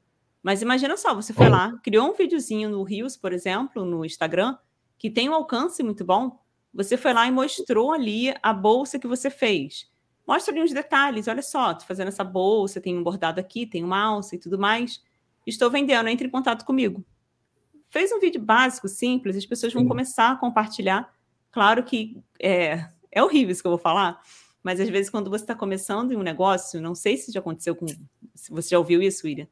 Você vai lá todo empolgado, toda empolgada, começa a pedir para os seus amigos compartilharem e parece que eles não fazem nada.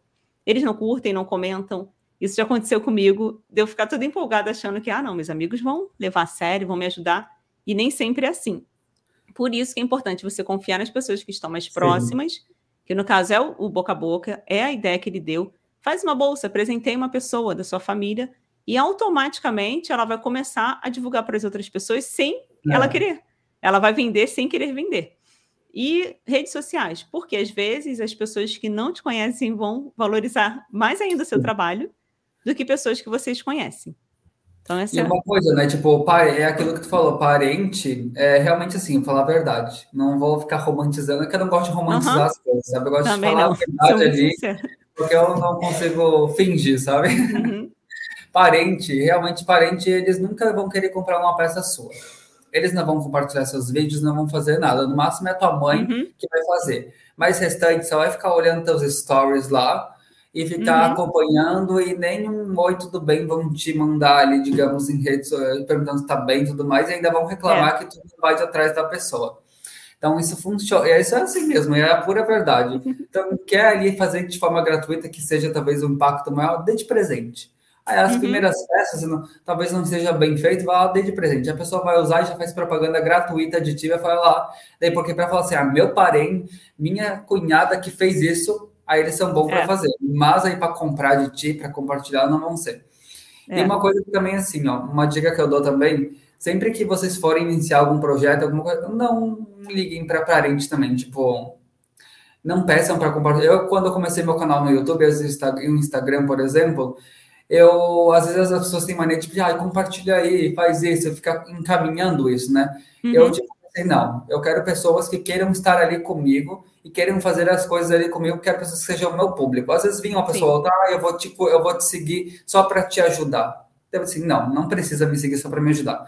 Eu uhum. quero que você me siga se você gostar do meu trabalho, do meu conteúdo, sabe? Porque não adianta tu ter gente ali só para fazer volume.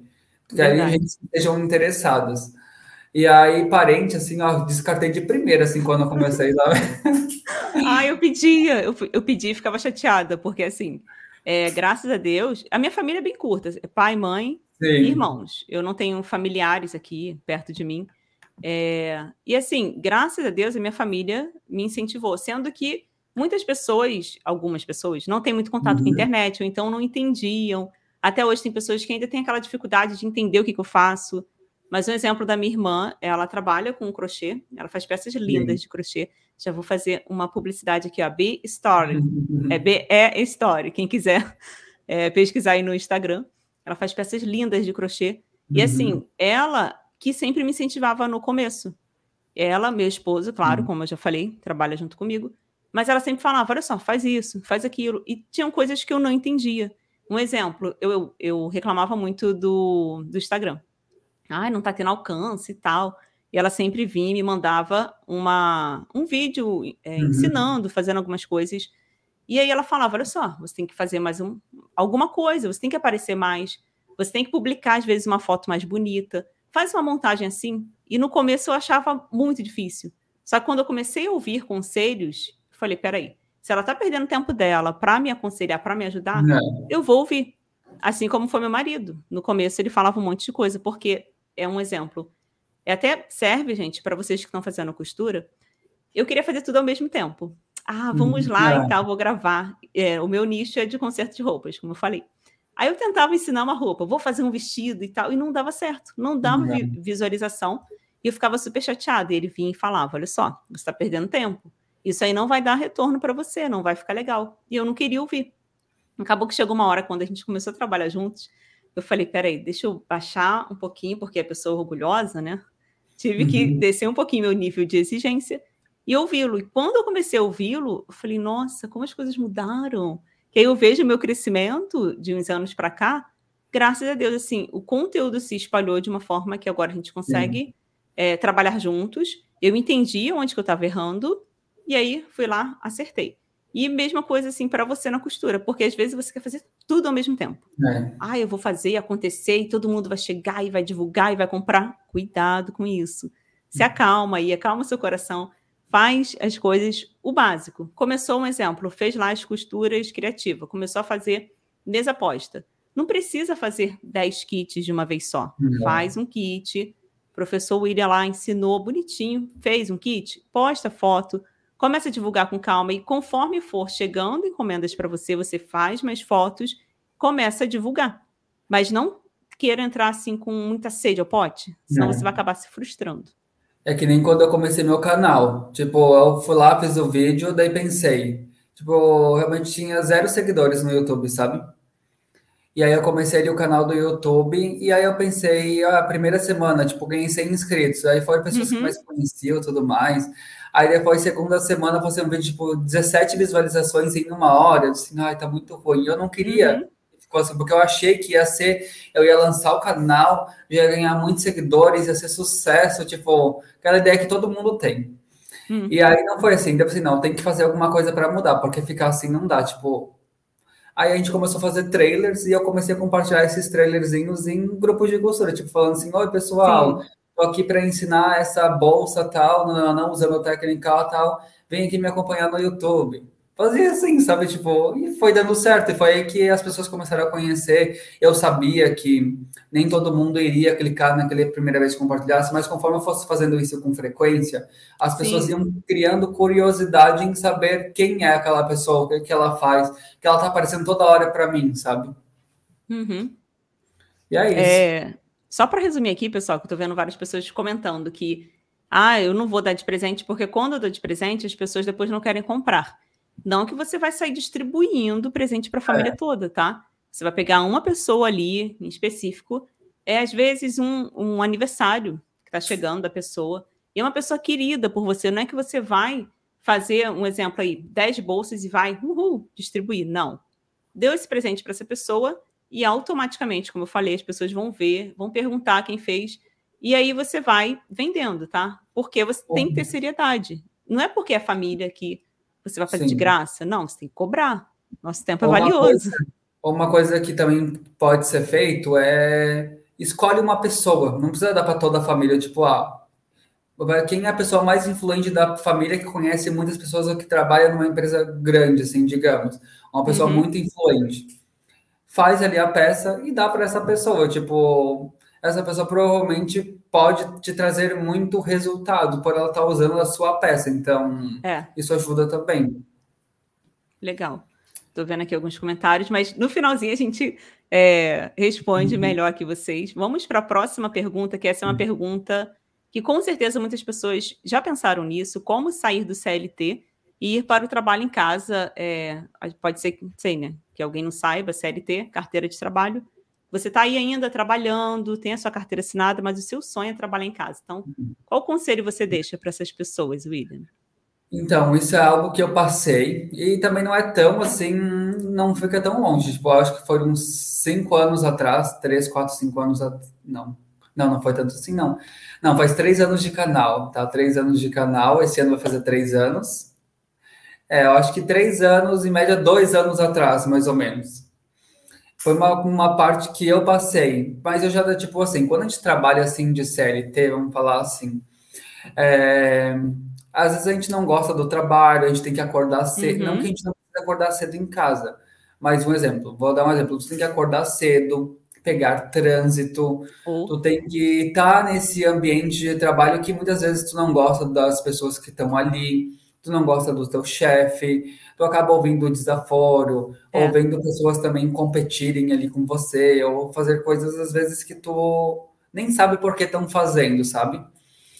E também não só isso, aí tem toda essa, querendo ou não, tu acordar cedo, tu sair de casa, pegar teu carro, ou até mesmo pegar um ônibus, tá botando também tua, vista em, tua vida em risco ali também, tudo Sim. mais. E aí, às vezes, aí tu fica pensando, ai meu Deus, como que eu vou, como que eu vou largar esse trabalho e conseguir me virar sozinho em casa? E aí tu olha, tu tem aluguel para pagar, tu tem conta para pagar, tu tem compra para fazer, tu tem filho, uhum. tem um monte de coisa ali para fazer. Aí tu pensa, e vai se eu deixo o trabalho, aí não consiga, e aí eu não consiga, digamos, fazer tudo Retorno. isso fazer, é. tipo, onde que eu vou morar se caso der errado. É. Aí a gente bota mil problemas na cabeça. Só que assim, a gente tem que entender que não vai ser de uma hora para outra, não vai ser hoje que eu vou pedir a conta e eu vou já começar na parte da construção e vai dar tudo certo. Não, não é. funciona assim. Então a gente tem que começar aos poucos é, tu vai ter que fazer uma transição. Tipo, transição, eu falo, uma transição. Tu não vai fazer de uma uhum. hora para outra, tu vai indo aos pouquinhos. E aí, o que, que você faz? Ah, eu vou dar meu exemplo. Eu trabalhava quando, antes de eu trabalhar com a internet, eu estava trabalhando numa empresa que a gente fazia capas de carro. Gostava de trabalhar lá tudo, mas achava que o ambiente em si com os colegas já não estava tão legal assim, sabe? Uhum. E também não em questão disso, mas em questão que, digamos, que eu já não estava me sentindo bem, estava é, já muito sobrecarregado em ter que cuidar de rede social e ainda ter que estar trabalhando. Mas eu gostava de trabalhar lá, era bem legal assim.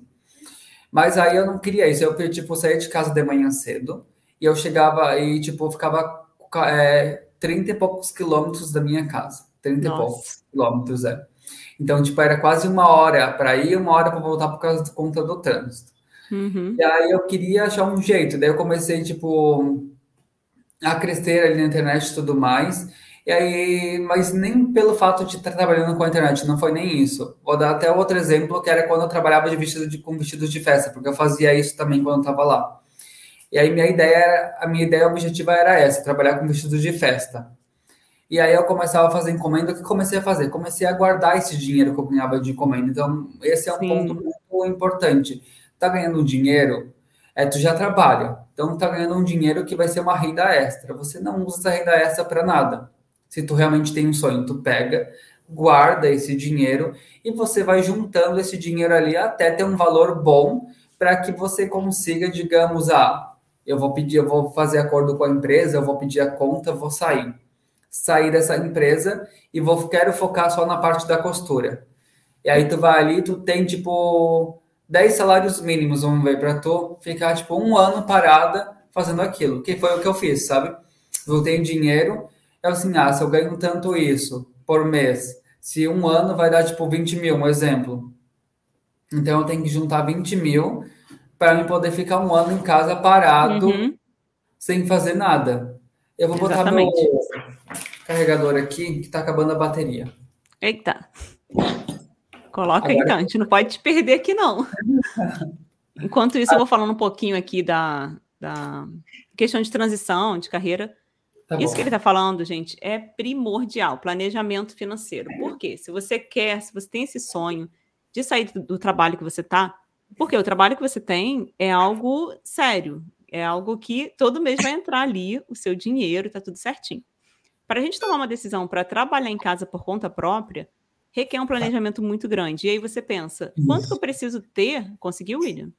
Uhum. Tá. Quanto que eu preciso ter para é, me sustentar? E nesse momento você precisa o quê? Anotar tudo. Quanto que entra, quanto que sai. Você paga aluguel, paga luz, paga água, é internet, quanto que você precisa para se sustentar no mês. Tem Isso. pessoas que te ajudam. Você é casado, você mora com os pais? Mora com quem? Mora sozinho? Então, tudo isso tem que ser assim muito bem pensado, muito planejado. Eu volto aí com você, você estava falando sobre o planejamento financeiro. É, e a gente tem que planejar, tem que juntar esse dinheiro, mas aquilo não pode esquecer de nada. Tem que saber que esse Uhum. dinheiro e assim, ó. Tá, tu juntou esse dinheiro, conseguiu. Aí tu tem que ter a, a certeza que tu vai sair do teu trabalho. Só que antes de sair, começa ali já deixando uma produção pronta e também assim, ó, não conte só com o dinheiro que você tem guardado, conta com o dinheiro Isso. que você vai fazer. Você tem que saber que Isso. aquilo vai ser uma reserva de emergência. Então você vai precisar quando você tiver numa emergência. E aí o que vai acontecer? Tu também tu não pode, digamos assim, ah, juntar o dinheiro, ah, vou juntar, digamos, 20 mil reais.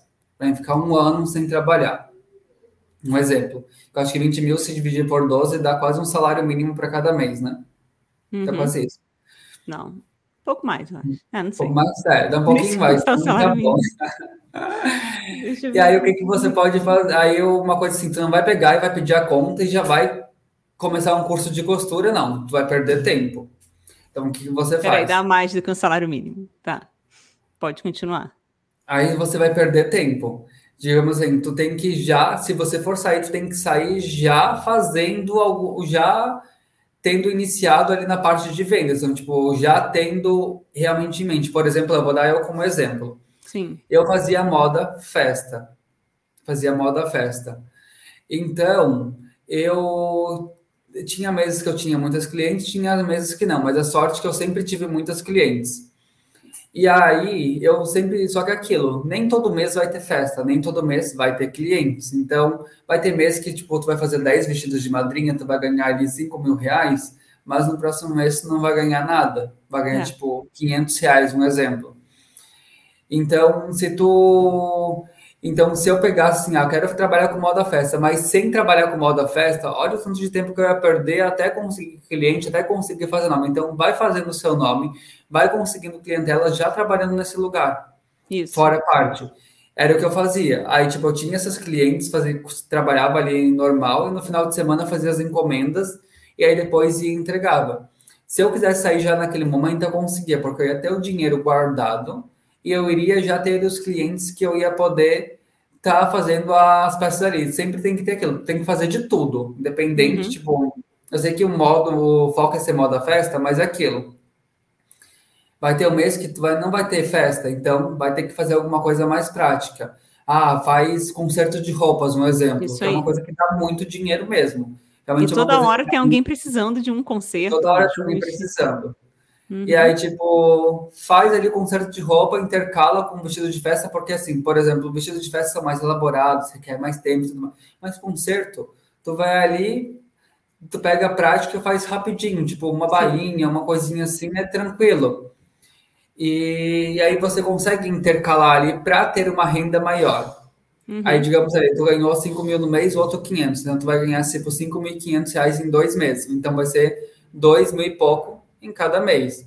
Uhum. Tu usa esse dinheiro que você ganhou, guarda um pouco e usa esse para, nesses dois meses, tu vive com aquele um salário ali que tu já estava ganhando. E tu Uhum. guarda o restante, e aí tu vai ter do dinheiro guardado. E aí, sempre que acontecer, não vai precisar estar se preocupando, ah, e se eu não tiver encomenda, porque tu tem tua reserva de emergência, sabe? É. Mas se tu não tiver cliente, tu vai usando ela até o ponto que você conseguir. Quando chegar um ponto que tu não tem mais, aí é aquilo, a água vai bater ali, tu vai ter que dar um jeito. É aquilo que eu Uhum. falo, tipo, às vezes é até bom que as coisas ruins aconteçam, porque daí assim a gente pega e se motiva e não tem vergonha de nada, não faz nada, e aí que pega e você vai, sabe? É. Só vai. Eu já vi bastante casos assim, tipo, a pessoa não tinha, perdeu tudo ali, do nada a pessoa se reergueu assim, tipo, como se fosse uma fênix, Ela teve que sabe? se reinventar porque não tinha o que fazer, exato. Né? Tem um filme que é muito bom, fala sobre isso. É, eu não sei o nome do filme, se fala assim, mas o nome do filme eu acho que a tradução é A Fábrica de Sonhos, mas o nome do filme é King Boats, que é um filme de. É uma. ma- Eu vou resumir aqui. É Ah. King Boats, eu acho. Hum, Não sei.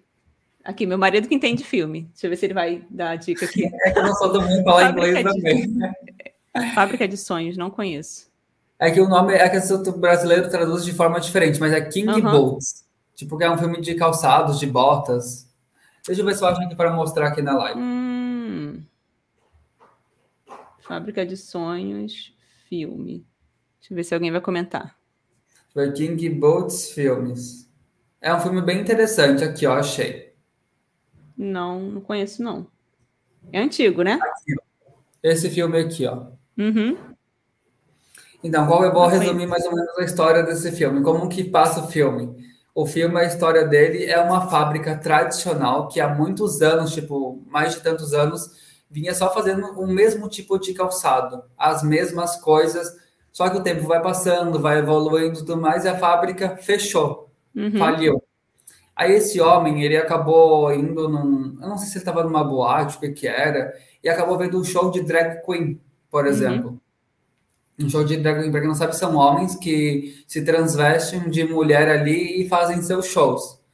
E aí ele acabou vendo que o salto dela quebrou, assim, digamos, numa parte Eita. do filme.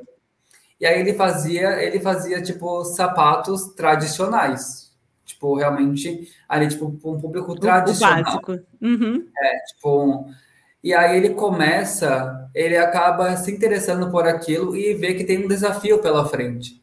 Ele vê que ele tem que criar calçados masculinos, Nossa. só que com uma estética feminina para que pegue aquele público que possa comprar e se sentir confortável, porque assim, um salto de mulher, ela é feita para estrutura de mulher. Então, se um homem usar, ele vai ser mais pesado que uma mulher, o pé vai ser maior e tudo mais, não vai ficar bom. Pode quebrar muito mais rápido com uma mulher, do, com um homem, uhum. do que com uma mulher.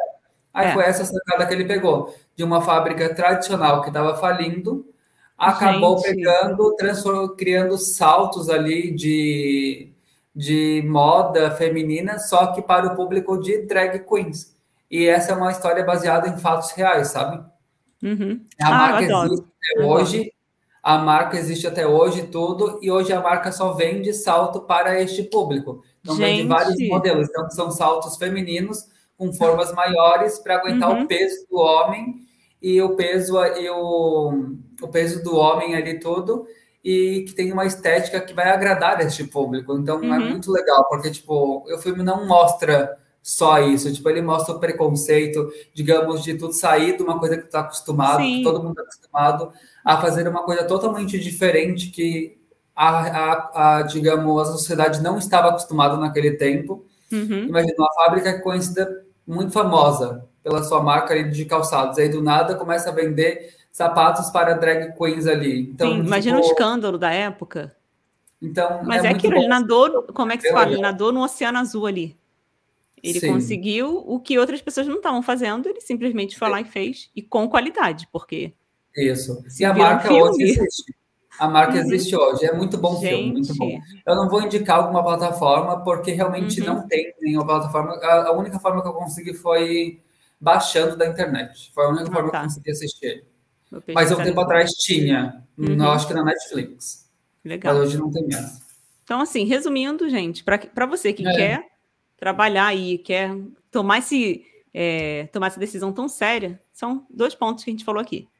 Planejamento financeiro, não tem como fazer nada de uma hora para outra, e lista de clientes, porque você vai conquistando ali você isso enquanto você está trabalhando. Seu trabalho lá, de carteira assinada, vai Sim. ali, ó, segue todas as dicas que a gente falou vai criando a sua lista de clientes, por quê? E vai criando sempre algumas estratégias para que a pessoa possa sempre voltar. E aí vai chegar uma hora que você vai ver, você mesmo, você vai sentir isso, porque isso aconteceu comigo também. Eu já trabalhei, eu trabalhava até 2012, que foi o ano que eu casei. Eu pedi as contas. Só que foi uma decisão muito séria, muito Sim. difícil também, como você falou. No meu caso aqui, eu sou do Rio de Janeiro, da capital mesmo. O trânsito aqui, gente, é uma coisa assim. Você falou uma hora? Me desculpa, querido, uma hora não é nada. Levava três horas para chegar. Meu Deus. Gente, é uma viagem. Isso, assim, de onde é. eu morava, e na época tem o BRT aqui, que facilita a, a chegada, que hoje em dia não está tão bom assim. É, eu peguei a construção do BRT. Então, assim, eu levava três Sim. horas para chegar, duas horas para voltar. Cinco horas do meu tempo era do trânsito, me estressando. E aí chegou uma hora que eu não aguentava mais. Foi quando a gente casou, conversamos, conversei com meu esposo, ele me incentivou e falou: Ó, começa a, tra uhum. trabalhar em casa. Por enquanto eu vou aguentando aqui, eu seguro as pontas. Ele também trabalhava de carteira assinada na época. Ele falou: Não, Sim. beleza, a gente vai se, se ajustar aqui. Não foi fácil no início, foi um período muito difícil financeiramente, tudo apertado ali. Queria comprar as coisas e não tinha como, tinha que esperar. Mas aí depois a gente se planejou, compramos as máquinas, depois ele saiu do trabalho. Os dois começaram a trabalhar em casa. Ele começou a trabalhar pela internet com marketing digital, eu com costura. Imagina duas pessoas, como que as pessoas é, não, não falaram da gente, né? Duas pessoas que vão fazer o que da vida? Uma vai trabalhar com costura, o outro pela internet. Só que a gente tinha um sonho muito grande de fazer dar certo, e a gente sempre colocou Deus na nossa frente. Em tudo que a gente fazia, a gente pedia orientação, planejamento financeiro, assim. A gente pedia orientação e sabedoria a Deus. Senhor, nos orienta. É isso mesmo que a gente tem que fazer? Só que não adianta a gente só jogar para Deus, né? E falar, Senhor, vê aí o que, que o Senhor quer para minha vida, e é. eu ficar sentada no sofá, esperando é. os clientes chegarem e ficar esperando que ah, uma máquina vai cair do céu. Não vai, porque se cair do céu vai, vai bater na sua cabeça, vai te machucar. até falo, eu brinco com isso, mas isso é sério, gente. Então, conversa. Como eu falei, quem são? Você mora com quem? Conversa com a pessoa que você mora. Olha só, tô pensando em fazer isso. Não toma uma decisão no calor da emoção. Nossa, acabei de assistir uma live ali com a Viviane, com o Ilha, e agora eu vou largar tudo e é, vou me dedicar é só à assim. costura. Não é assim. Tá? Faça seu planejamento, faça tudo com calma, e com certeza você vai conseguir conquistar os seus sonhos. William, é que nem... é... Ah, pode falar. É, é que nem eu, por exemplo. Eu tô olhando eu... a hora aqui. Eu tô preocupada com a hora. Eu, olha só, rapidinho, antes de você falar, eu queria pedir para as pessoas começarem a deixar as perguntas que muitas tá. pessoas deixaram e a gente não respondeu. Então, podem tá começar a deixar as perguntas aqui. Pode falar. É que nem eu, por exemplo, eu quando... Hoje eu estou numa fase bem boa, assim, da minha vida mas tipo lá atrás não foi assim. Então, uhum. eu lembro que a máquina doméstica que eu tinha na época ali era de uma outra marca. Eu não falar, não falar a marca porque não posso. Tá. Mas era de uma outra marca de máquina de costura doméstica.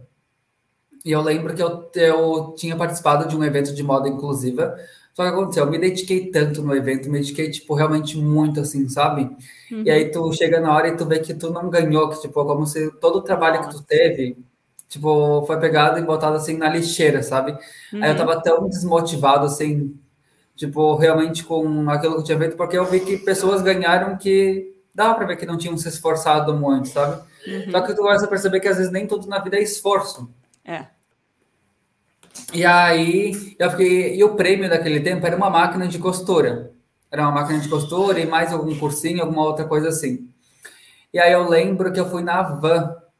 E aí eu vi uhum. uma máquina na promoção. Só que aquilo tava 499 reais. As máquinas normalmente é mil reais. Eu é. não tava tão bom assim de dinheiro. Aí eu peguei assim, ah, dá para parcelar em 10 vezes sem juros. Parcelei a máquina em 10 vezes sem juros de R$ 49,90. Paguei durante um ano para a máquina doméstica, eu já tinha máquina industrial, mas eu queria uma doméstica para fazer os reparinhos, essas coisas assim. Fazer tipo caseado, que às vezes uma industrial uhum, não faz, é. essas coisas. E aí, só que acabou ficando parada um ano essa máquina. E eu não entendi, tipo, ah, comprei a máquina, tá, fiz comprou. Só que depois de um ano aconteceu a pandemia. Hum. E aí eu comecei, aí foi com essa máquina que eu comecei a fazer os meus vídeos é, no meu canal do YouTube e tudo mais, parece que já era tipo predestinado para acontecer Nossa. aquilo, sabe? Uhum.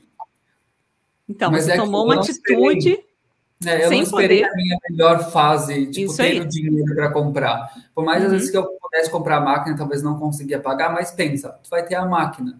É. Se tu caso não consegue pagar o mês, se esforça, ele só tem que conseguir R$ 49,90 a mais para tu uhum. pagar. Então, porque o restante da tua renda tu já tem, tu comprou aquilo a uhum. mais faz uma encomenda, faz uma coisinha ali, e aí tu vai conseguir os 50 bem facinho no mês, é só 50 reais. Vai lá e paga a parcela da tua marca. Isso aí. E, e se tipo, dedicar, gente. Achei, eu acho muito, muito legal, assim, porque parece que tudo acontece sempre. Por mais que fosse dar errado, acontecia para dar certo, sabe? Tipo, nunca. Verdade. Eu sou muito assim de lei da atração, essas coisas uhum. assim, então eu, eu gosto bastante de pensar disso. É, isso eu aí também. Repito, eu sempre repito, eu sou um garoto de sorte, eu sou um menino de sorte. Uhum. E, tipo, e eu faço as pessoas acreditarem nisso também. Então, aí as pessoas, porque por mais que eu sei que às vezes não seja sorte, mas a outra emanando isso para ti, Exatamente. É uma energia boa, né? Uhum. Vou ler aqui alguns comentários. É, a Neide falou aqui: reforma de roupa, o dinheiro entra mais rápido e trabalho é. com ajuste e reforma. Já se tem cliente, aí ela já tem cliente para costura criativa. Isso é maravilhoso. Legal, ela conseguiu juntar dois nichos maravilhosos. Inclusive, pessoal, a gente já está quase encerrando aqui a live, Gostaria de lembrar vocês que o meu curso de consertos e ajustes será lançado esse mês. Caso você tenha interesse em saber mais informações, tem link aqui embaixo. Eu vou deixar assim que terminar a live, o primeiro link aqui fixado, que é da lista VIP, para você entrar e saber mais informações. E na próxima semana a gente vai falar mais detalhado sobre o curso, como que vai ser o curso online pela Maximus Tecidos também. Então, eu sou assim a nova professora aqui de consertos e ajustes. Então, se caso você tem, se você tiver interesse, clica no link assim que terminar a live para você saber mais informações, tá? Então, vamos lá, deixa eu ver aqui algumas isso perguntas. Que a, isso que a Nancy falou é, tipo, é uma coisa que eu vejo muito também. As pessoas, às vezes, elas têm ali, trabalham com moda festa, trabalham com costura criativa, trabalham com qualquer parte da área da costura. Mas a daí, para complementar, às vezes elas fazem a reforma para complementar a renda. Acho que todo mundo uhum. já fez isso, né? Legal. É. Porque realmente o dinheiro entra mais rápido. É. Como perder o medo? Aqui. Como per... A Maria perguntou: como perder o medo de oferecer o produto de, co... de cozinha criativa? Tenho muita vergonha. E aí, William? Ah, eu vou fazer, vou, tiver Maria Martins, eu vou fazer você fazer algumas perguntas para por que vergonha? Tipo, é. uma coisa que eu estou mudando em mim também, que eu vejo que eu acho errado falar, é vergonha, a palavra vergonha. O que, que significa a palavra vergonha? Tipo, por exemplo, ah, se tu vai na rua, um exemplo, e tu tá lá com, ah, digamos, tá com uma coisa assim que seja considerada uma vergonha. Tipo, por exemplo, ah, tá com a, tá com a camiseta, tá com papel higiênico na cabeça, enrolado no pescoço, um exemplo. Tu vai estar tá uhum. passando uma vergonha, isso é vergonha. Uhum. Tipo, a vergonha é quando tu fica constrangido ali, tipo, com vergonha de determinada situação. Mas é tipo, ó, como perder o medo de oferecer um produto. Isso não é uma vergonha, tipo, uhum. não é algo constrangedor, sabe? Tipo, é, não tem que pensar dessa forma. Tem que pensar que vai ser um desafio para ti e que tu tem que pegar o produto e tu tem que não tem que ter medo de oferecer. Uma vez, uma coisa que eu me recordo até hoje, vou entrar nesse caso. Uhum. Por exemplo, na faculdade a gente teve uma matéria que a gente apresentou trabalho e a menina que apresentou. Só que ela chegou lá na frente e ela falou assim: "Ah, o, o trabalho dela ficou incrível, incrível mesmo, muito bom". Só que ela chegou lá na frente e falou assim: "Ah, meu trabalho não ficou tão bom". É, eu tentei fazer isso, mas não consegui. E, e não, não, ela só desvalorizou o trabalho dela na apresentação.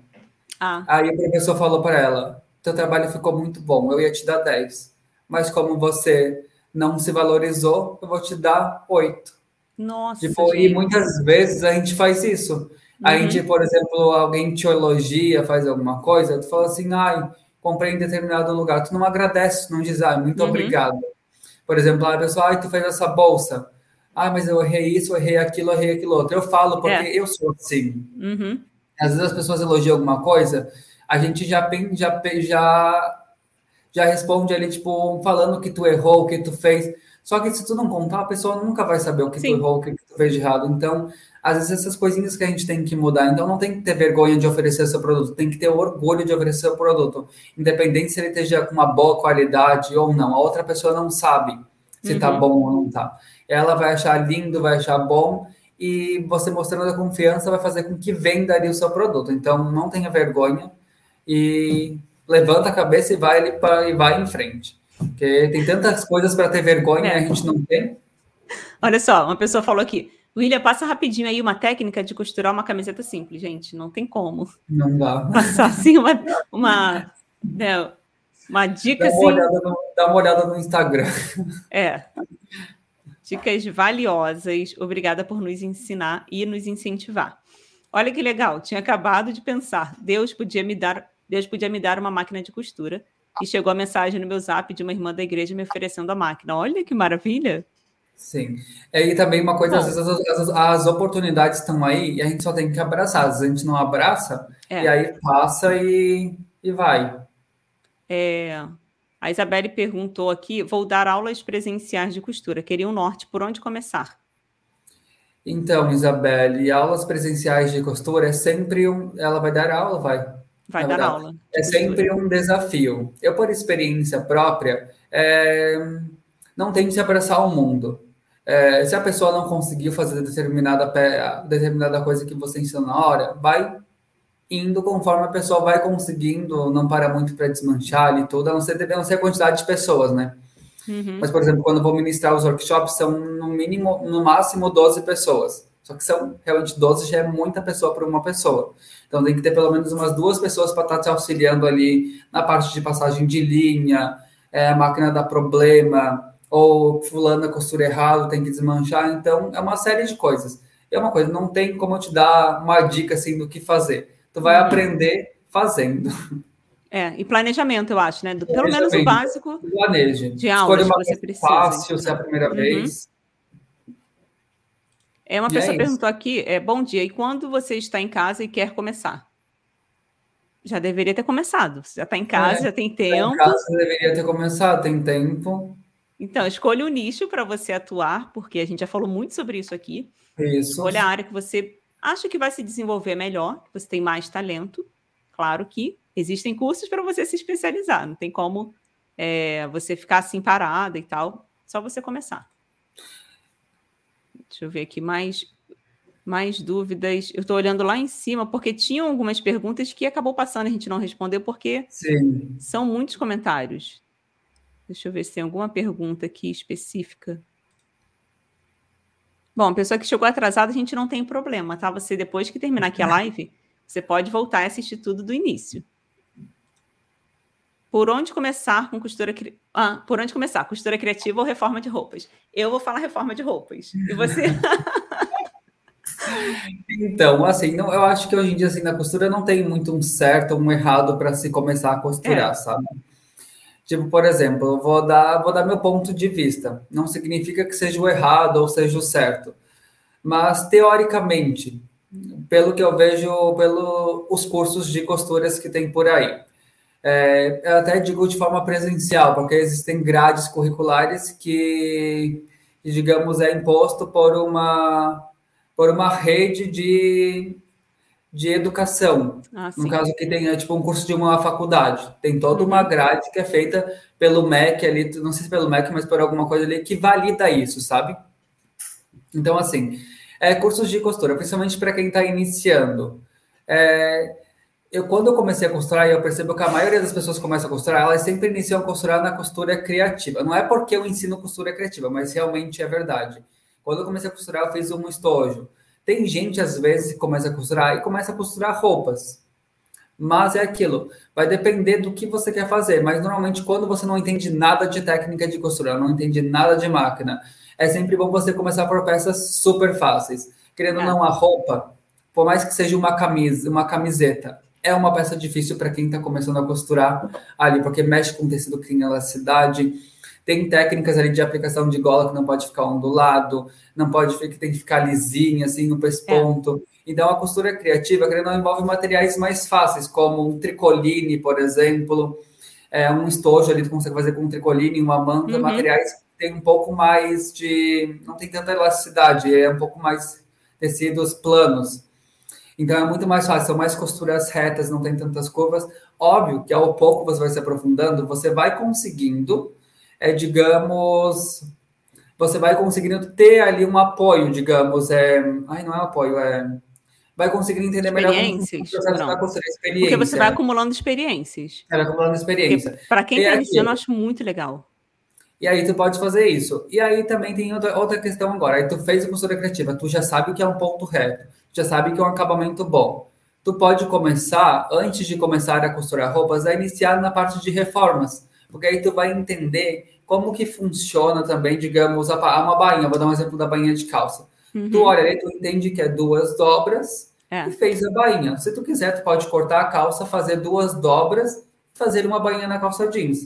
Uhum. Ou aí tu vai fazer uma bem básica mesmo, fazendo uma reforma assim. Tu vai entender o processo de como é fazer uma barra. Porque provavelmente tu já aprendeu a fazer uma barra na costura criativa em alguma peça. É e aí tu vai entender o processo da barra. Mas aí existem milhares de barras ali que tu pode fazer barra original, barra nananã, tem barra de tudo quanto é tipo uhum, que Verdade.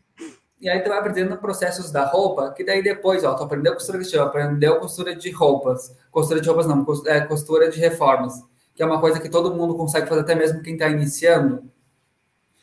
Aí depois que entendeu tudo isso, o processo, tu consegue estar tá partindo para realmente a parte de roupas. Porque assim, gente, roupas não é nada fácil mesmo costurar. Eu falo porque Eu costuro roupas, então é, hoje para mim é muito fácil costurar roupas, mas para quem está iniciando não é fácil, porque nem a costura criativa uhum. às vezes é fácil para quem está iniciando. Verdade. Às vezes é uma peça simples, simples, simples. A pessoa realmente não consegue prosseguir porque não tem o domínio da máquina.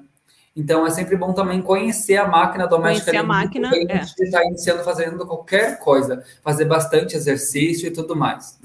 Inclusive, pessoal, assim, para quem não sabe, eu tenho um canal no YouTube também, o nome é Minha Moda Digital, e lá eu tenho um mini curso gratuito para iniciantes, Sim. que são assim aulas bem básicas, é o que o William está falando.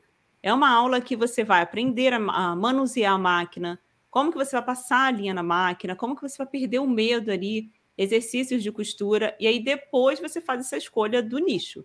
Você precisa primeiro passar pelo aquele processo ali inicial para conhecer a máquina, para perder o medo, e aí sim você consegue fluir na costura quem quiser, tem o primeiro vídeo que está lá no meu canal, só vocês irem lá depois que encerrar aqui a live.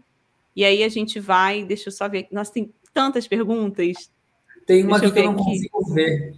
Não consegue ver? Coloque em comentários. É uma. Eu acho que é menina dos olhos dos olhos. Eu não consigo.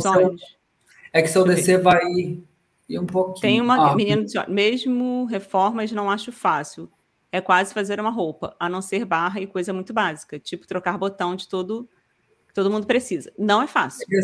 É, é mas assim, é algo bom para você também treinar na costura, é. ganhar dinheiro. É que assim, ó, é que tem pontos. É, vou levar mais para o modo técnico, assim. É que, é. tipo, por exemplo, a costura é criativa, querendo ou não, tu vai fazer, tipo, aqui, ó, uma eco bag. Tu vai fazer essa peça. Essa peça, se ela não ficar perfeita de primeira, não tem problema, digamos, não vai vender ela. Ah, também reforma também é a mesma coisa. Não precisa fazer reforma para os outros, pode fazer reformas nas suas próprias peças ou para parentes. Uhum. Mas assim, é, se tu quer, teu foco é trabalhar com tipo a costura criativa, tu vai ali faz uma peça, tu consegue pegar vários tutoriais no YouTube e tentar fazer costura criativa. Se tu errar, tranquilo, é, costurou um pouquinho a mais, não tem problema, não vai vestir ninguém, não vai vestir uma pessoa. Ah, uma lateral ficou maior que a outra tem problema. Uhum. É, não vai vestir. É uma peça que tu vai usar no seu dia a dia. Tipo, por exemplo, aqui a carteira. Digamos que fica o pesponto todo torto. Uhum. Não tem problema, não vai vestir ninguém, né? É só uma peça, é só uma peça de que tu vai estar segurando na mão. Então, eu posso fazer, recomendar para fazer desse determinado tamanho, mas você pode costurar e ficar, tipo, assim. Costurou a carteira, ficou assim. Não tem problema, é uma coisa que tu vai usar. E aí, quando se trata, digamos, fazer reforma, por exemplo, ou fazer uma roupa, querendo ou não, a costura criativa tu vai aprender técnicas, tudo mais, de como fazer uma peça assim, uma perfeita, bonita. Mas o que eu quero dizer é que na parte da roupas e que conserto, se você for fazer para se especializar para fora, qualquer uma das áreas, tu tem que fazer um curso. Então, Sim. assim, digamos, a barra de roupas, como que tu tá iniciando na costura, como que tu sabe que uma, como que é uma barra perfeita, como uhum. que é uhum. uma, uma reforma da ali perfeita, como que vai fazer? Tu pode fazer ali como tu acha que é, porque tu tá começando, mas depois tu tem que se especializar tanto na costura criativa, tanto de roupas e tudo mais. Então, então é assim que funciona, né? É assim, eu acho que nada é fácil. Um exemplo. É, Quando é você se dedica muito e faz muito a mesma coisa, no meu caso, eu faço conserto de roupas, então, se eu sentar ali agora para fazer vários concertos, vai fluir que é uma maravilha. Sim. Agora, se eu pegar essa bolsinha que ele mostrou, que parece ser tão simples para fazer, eu vou levar horas, porque eu não sou especialista Sim. nisso. Eu primeiro vou precisar aprender como que eu vou fazer para deixar o pesponto bonito. É uma bolsa lindíssima ali que se, um exemplo, se ele colocar para vender agora, eu já vou é, fazer a minha encomenda. Olha só, como é que eu vou fazer esse compartimento para ficar perfeito? Tem um zíper, tem um monte de detalhe ali então, é, uma coisa demorar. Que, uma coisa da costura criativa que é bem legal é a parte de estrutura. A gente mexe muito com estrutura é, para deixar assim, tá bem estruturada. e tudo mais, sabe? Uhum. Mas é assim, tudo requer um. Tudo tem sua parte fácil, tudo tem sua parte é. difícil, sabe? Tem mais uma ah, pergunta aqui. Qual... Olha que legal, William. Você lembra qual foi sua primeira peça criada por você? E como foi a reação sua ou do cliente em ver pronto? Difícil, hein? lembrar? Então, eu lembro da minha primeira peça foi um estojo. Um estojo hum. feito só com tricoline, tipo, era um estojo só com aplicação de zíper, é, costurado com o tricoline. Nem tenho mais ele, mas foi um estojo, eu lembro da cor, era azulzinho tudo mais. Foi a primeira peça que eu fiz. E de encomenda, a primeira peça que eu fiz foi para uma professora minha, que foi a professora que achou o curso para mim, que foi uma saia é, transversal. É transversal que fala? Que quando vai de uma uhum. foto? Uma saia é. transversal que ela queria para usar na igreja. É transpassada, é. é. Aí foram essas duas peças que eu lembro até hoje. Uma, a ah. saia era Bordeaux, se não me engano. E era Ai, de legal. Oxford. Eu, eu já não gosto desse material. Também não, eu fujo dele. É, passou uma pergunta aqui que eu não sei mais. Cadê? Ó, que legal. O segredo é buscar conhecimento. Isso aí. É uma pessoa perguntou da máquina de costura para começar. Qual é a melhor marca? Gente, não é que existe uma melhor marca para começar. Ah, eu, pelo menos eu sou assim, o Ira pode até deixar a opinião dele. É, você Sim. vai pagar aquilo o que o seu bolso, ou melhor, a melhor máquina, aquela que o seu bolso pode pagar. Sendo Sim. que você não pode começar com uma máquina muito simples. Um exemplo, aquela mini máquina que ela não, não tem uma potência muito boa. Procura sempre uma potência que seja mais de 70 watts de potência. E aí, como que você vai saber disso? Lendo as especificações técnicas da máquina. Uma máquina, para você começar, tem que ter lá o ponto reto, ponto zigue-zague, ou às vezes você não tem dinheiro para comprar uma máquina nova, pesquise uma máquina usada, mas que esteja com uma manutenção em dia, que esteja boa. E pesquise. YouTube está aí. Tem vários vídeos, reviews para você pesquisar. Você vê, calcula mais ou menos quanto que você quer pagar. Por quê? Depois da pandemia, as máquinas aumentaram, assim, absurdamente. Muito. E aí você pode encontrar máquinas que são de 800 reais a 2 mil reais, por exemplo. Isso máquina doméstica. Falando para começar. E aí você pode se perguntar, tá, mas qual é a melhor? Qual é a diferença? É o que estou falando, a potência, às vezes o, o, como é que se fala, a velocidade da máquina. Sendo que se você está começando, você não precisa investir agora em uma máquina industrial, por exemplo, uma máquina muito potente. Mas aí, se você pode investir numa máquina que seja melhor, invista. Se não, você compra uma que o seu bolso possa pagar. Como o Ira falou ali, ele comprou uma máquina, parcelou em várias Sim. vezes para ficar aquela parcela mais acessível. Então, recomendo Sim. que você faça uma pesquisa com bastante cuidado. Não tome uma decisão assim de uma hora para outra. Você tem alguma coisa a falar sobre isso? Então, máquina, sim, porque posso falar de por experiência própria, principalmente de máquina doméstica. É sim bom a gente comprar aquilo que o nosso bolso tem condições de comprar, né? Todo. Parcela, tenta ali fazer o que tu conseguir para comprar aquela máquina. Mas, tipo, em questão assim da máquina, se ela ser boa ou ruim, gente, às vezes a gente só descobre realmente testando. Às vezes o que, é. que é boa para mim não é boa para outra pessoa, um exemplo. Uhum. Mas, tipo, eu quando comprei essa máquina, por exemplo, depois eu não gostei muito, assim, porque eu não me adaptei à máquina, achei que me limitava a fazer muita coisa que talvez eu achava que eu não conseguia fazer, mas era a máquina que não me possibilitava fazer o que eu queria fazer. Então, é. por isso, aí depois que eu troquei a marca da máquina, a máquina, é, tipo, fluiu super bem e eu comecei a perceber que era a máquina que não deixava fazer Nossa. aquilo, e não, e não eu que eu não conseguia fazer, sabe? Eu consegui uhum. ver essa diferença. Então, o que eu penso? Hoje em dia, os preços das máquinas estão muito caros. Então, uhum. é aquilo que a Vivi falou. Pesquise muito, muito mesmo, porque às vezes tu vai ver a máquina a 499 reais. Mas será que vale a pena? Será que uhum. talvez se você esforçar mais um pouquinho, não consegue comprar uma máquina de uma marca melhor, ou uma coisa, ou uma máquina, nem a marca então, mas uma máquina é. em si melhor, porque hoje tem marca boa de todas as marcas. É.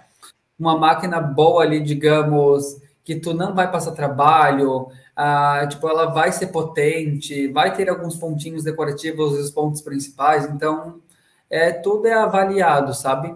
Mas é assim. Aí também, se tu comprar uma máquina e não for boa, beleza, aconteceu. É. Na, na, próxima compra você já vai saber o que você quer, qual vai ser o modelo. Você vai ter experiência ali, né? É, bem isso. Eu estou colocando aqui o comentário que eu achei interessante da Lorene. Ela falou: a tia me ensinou a costurar e da, é da, ela é da costura criativa e não uhum. gosta de concertos. Já eu me encontrei nos concertos e não me adaptei na costura criativa. É, é questão mesmo de afinidade. William, a gente já está quase encerrando aqui. A gente falou bastante. Nossa, é, foi muito legal porque é bom quando as pessoas interagem com a gente, a gente consegue trocar essas experiências. Eu queria que você deixasse uma mensagem no final agora para as pessoas que querem tomar essa decisão, então pessoas que então, estão desmotivadas. Deixa uma mensagem aí. Uma coisa assim, sobre mensagens de motivação, eu vou falar bem sério que às vezes eu não gosto muito, sabe? Uhum.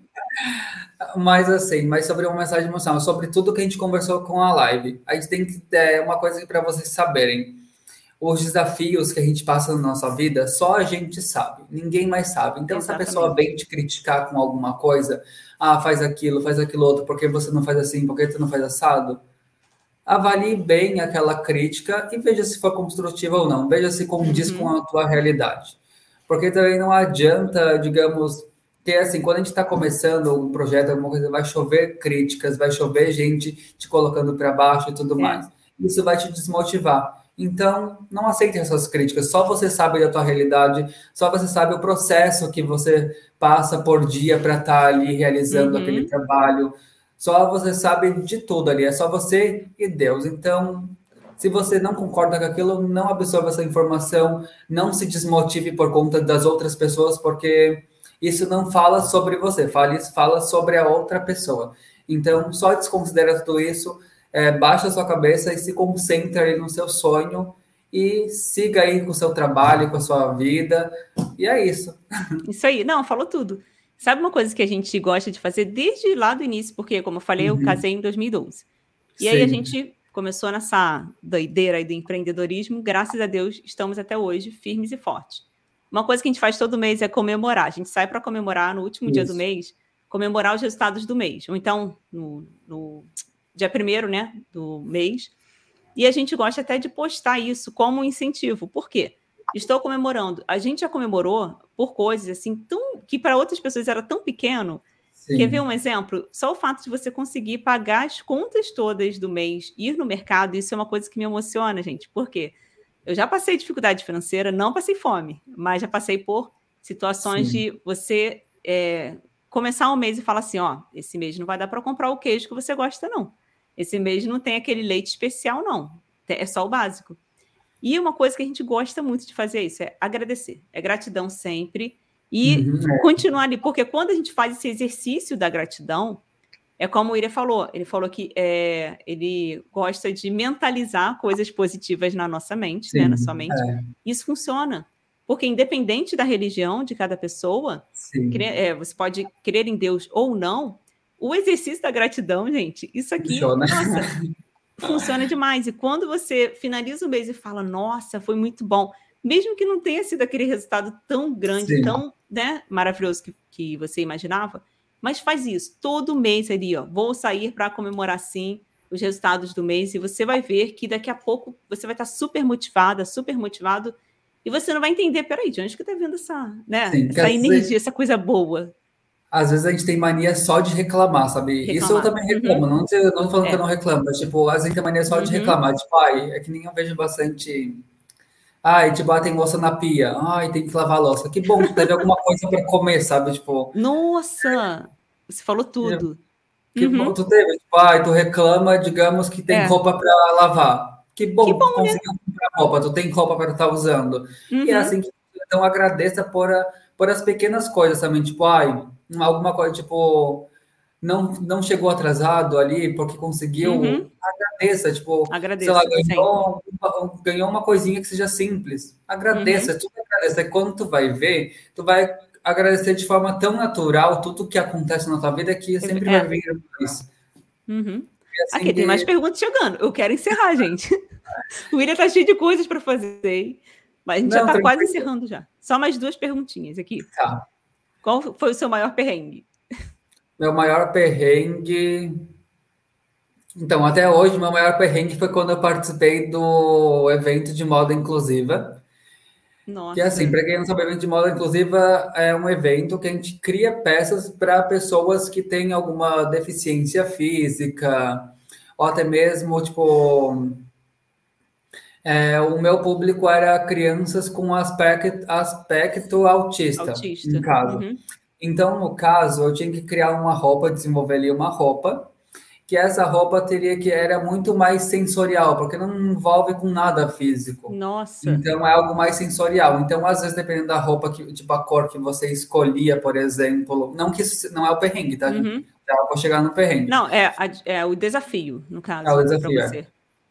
E aí, no caso, tu tinha a, cor que tu escolhesse, dependendo da criança, ela não ia querer usar. Hum. Dependendo do material tocar na pele, e a criança se sentir desconfortável, porque realmente eles são muito sensíveis a algumas Nossa. coisas que às vezes a gente não é.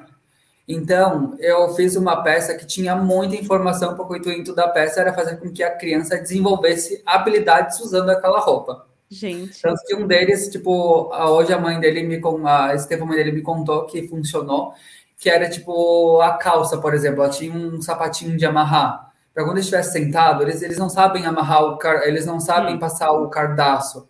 Aí eu fiz um mini calçadinho e colei na calça com um velcro.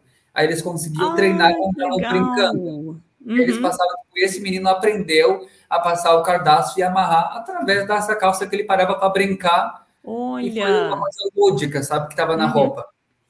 Então tinha coisas sensoriais, tipo as cores foram sensoriais, tudo assim. Então o material todo assim foi. E eles não queriam, eles é muito difícil eles usarem às vezes peças com muito detalhe de muita coisa. E, é, tipo, não eles disso. tipo, eles usaram as peças e não queriam mais tirar as peças. Nossa! Tipo, super funcionou assim meu trabalho. Uhum. E, e aí, qual foi o perrengue da história? que é ali, qual foi o maior perrengue? Aconteceu que um dia antes do evento, um menininho quebrou a perna. E ele ia ser ah, um dos ah. modelos. Nossa! E aí ele quebrou a perna, e aí a gente teve que ir lá em Palhoça, pegar atrás de uma cadeira de roda de moto, eu e o Thiago, atrás de uma cadeira de, de rodas, e aí a gente não tinha como carregar aquela cadeira, e o Uber estava dando caro, e aí no fim a gente deixou, aí gente teve que tentar com o hotel para se conseguir cadeira, aí a gente conseguiu uma cadeira de rodas para o menino, para ele conseguir estar tá lá participando do evento, mesmo estando ali com o pezinho quebrado, tipo, Meu eu acho que foi uns dias antes, sabe? Uhum. E aí deu, e aí deu tudo certo no final. Ele foi lá, desfilou tudo. Nossa. Tem uma coisa que é difícil, por exemplo, era um ambiente que tinha muita gente muita uhum. luz, música, e às vezes, dependendo do grau que eles têm, eles não não, não acabam não não sei se a palavra não gostar é o correto. Eles não, não conseguem assim ficar à vontade, é, causam consegue, é. uma irritação.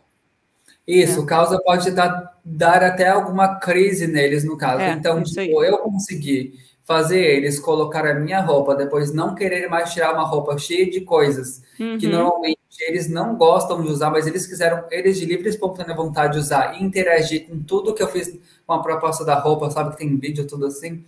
Que legal. E aí, e, e eles entrarem dentro de um lugar cheio de pessoas com música alta, luzes e tudo mais, tipo, foi algo muito realmente gratificante, assim, porque eu consegui fazer uma coisa que nem todo mundo consegue, sabe? Através uhum. do meu trabalho com a roupa, sabe? Com a moda ali. Então, foi um, foi um desafio muito grande para mim, é, porque era muito mais fácil pegar uma pessoa que tem deficiência, digamos, física.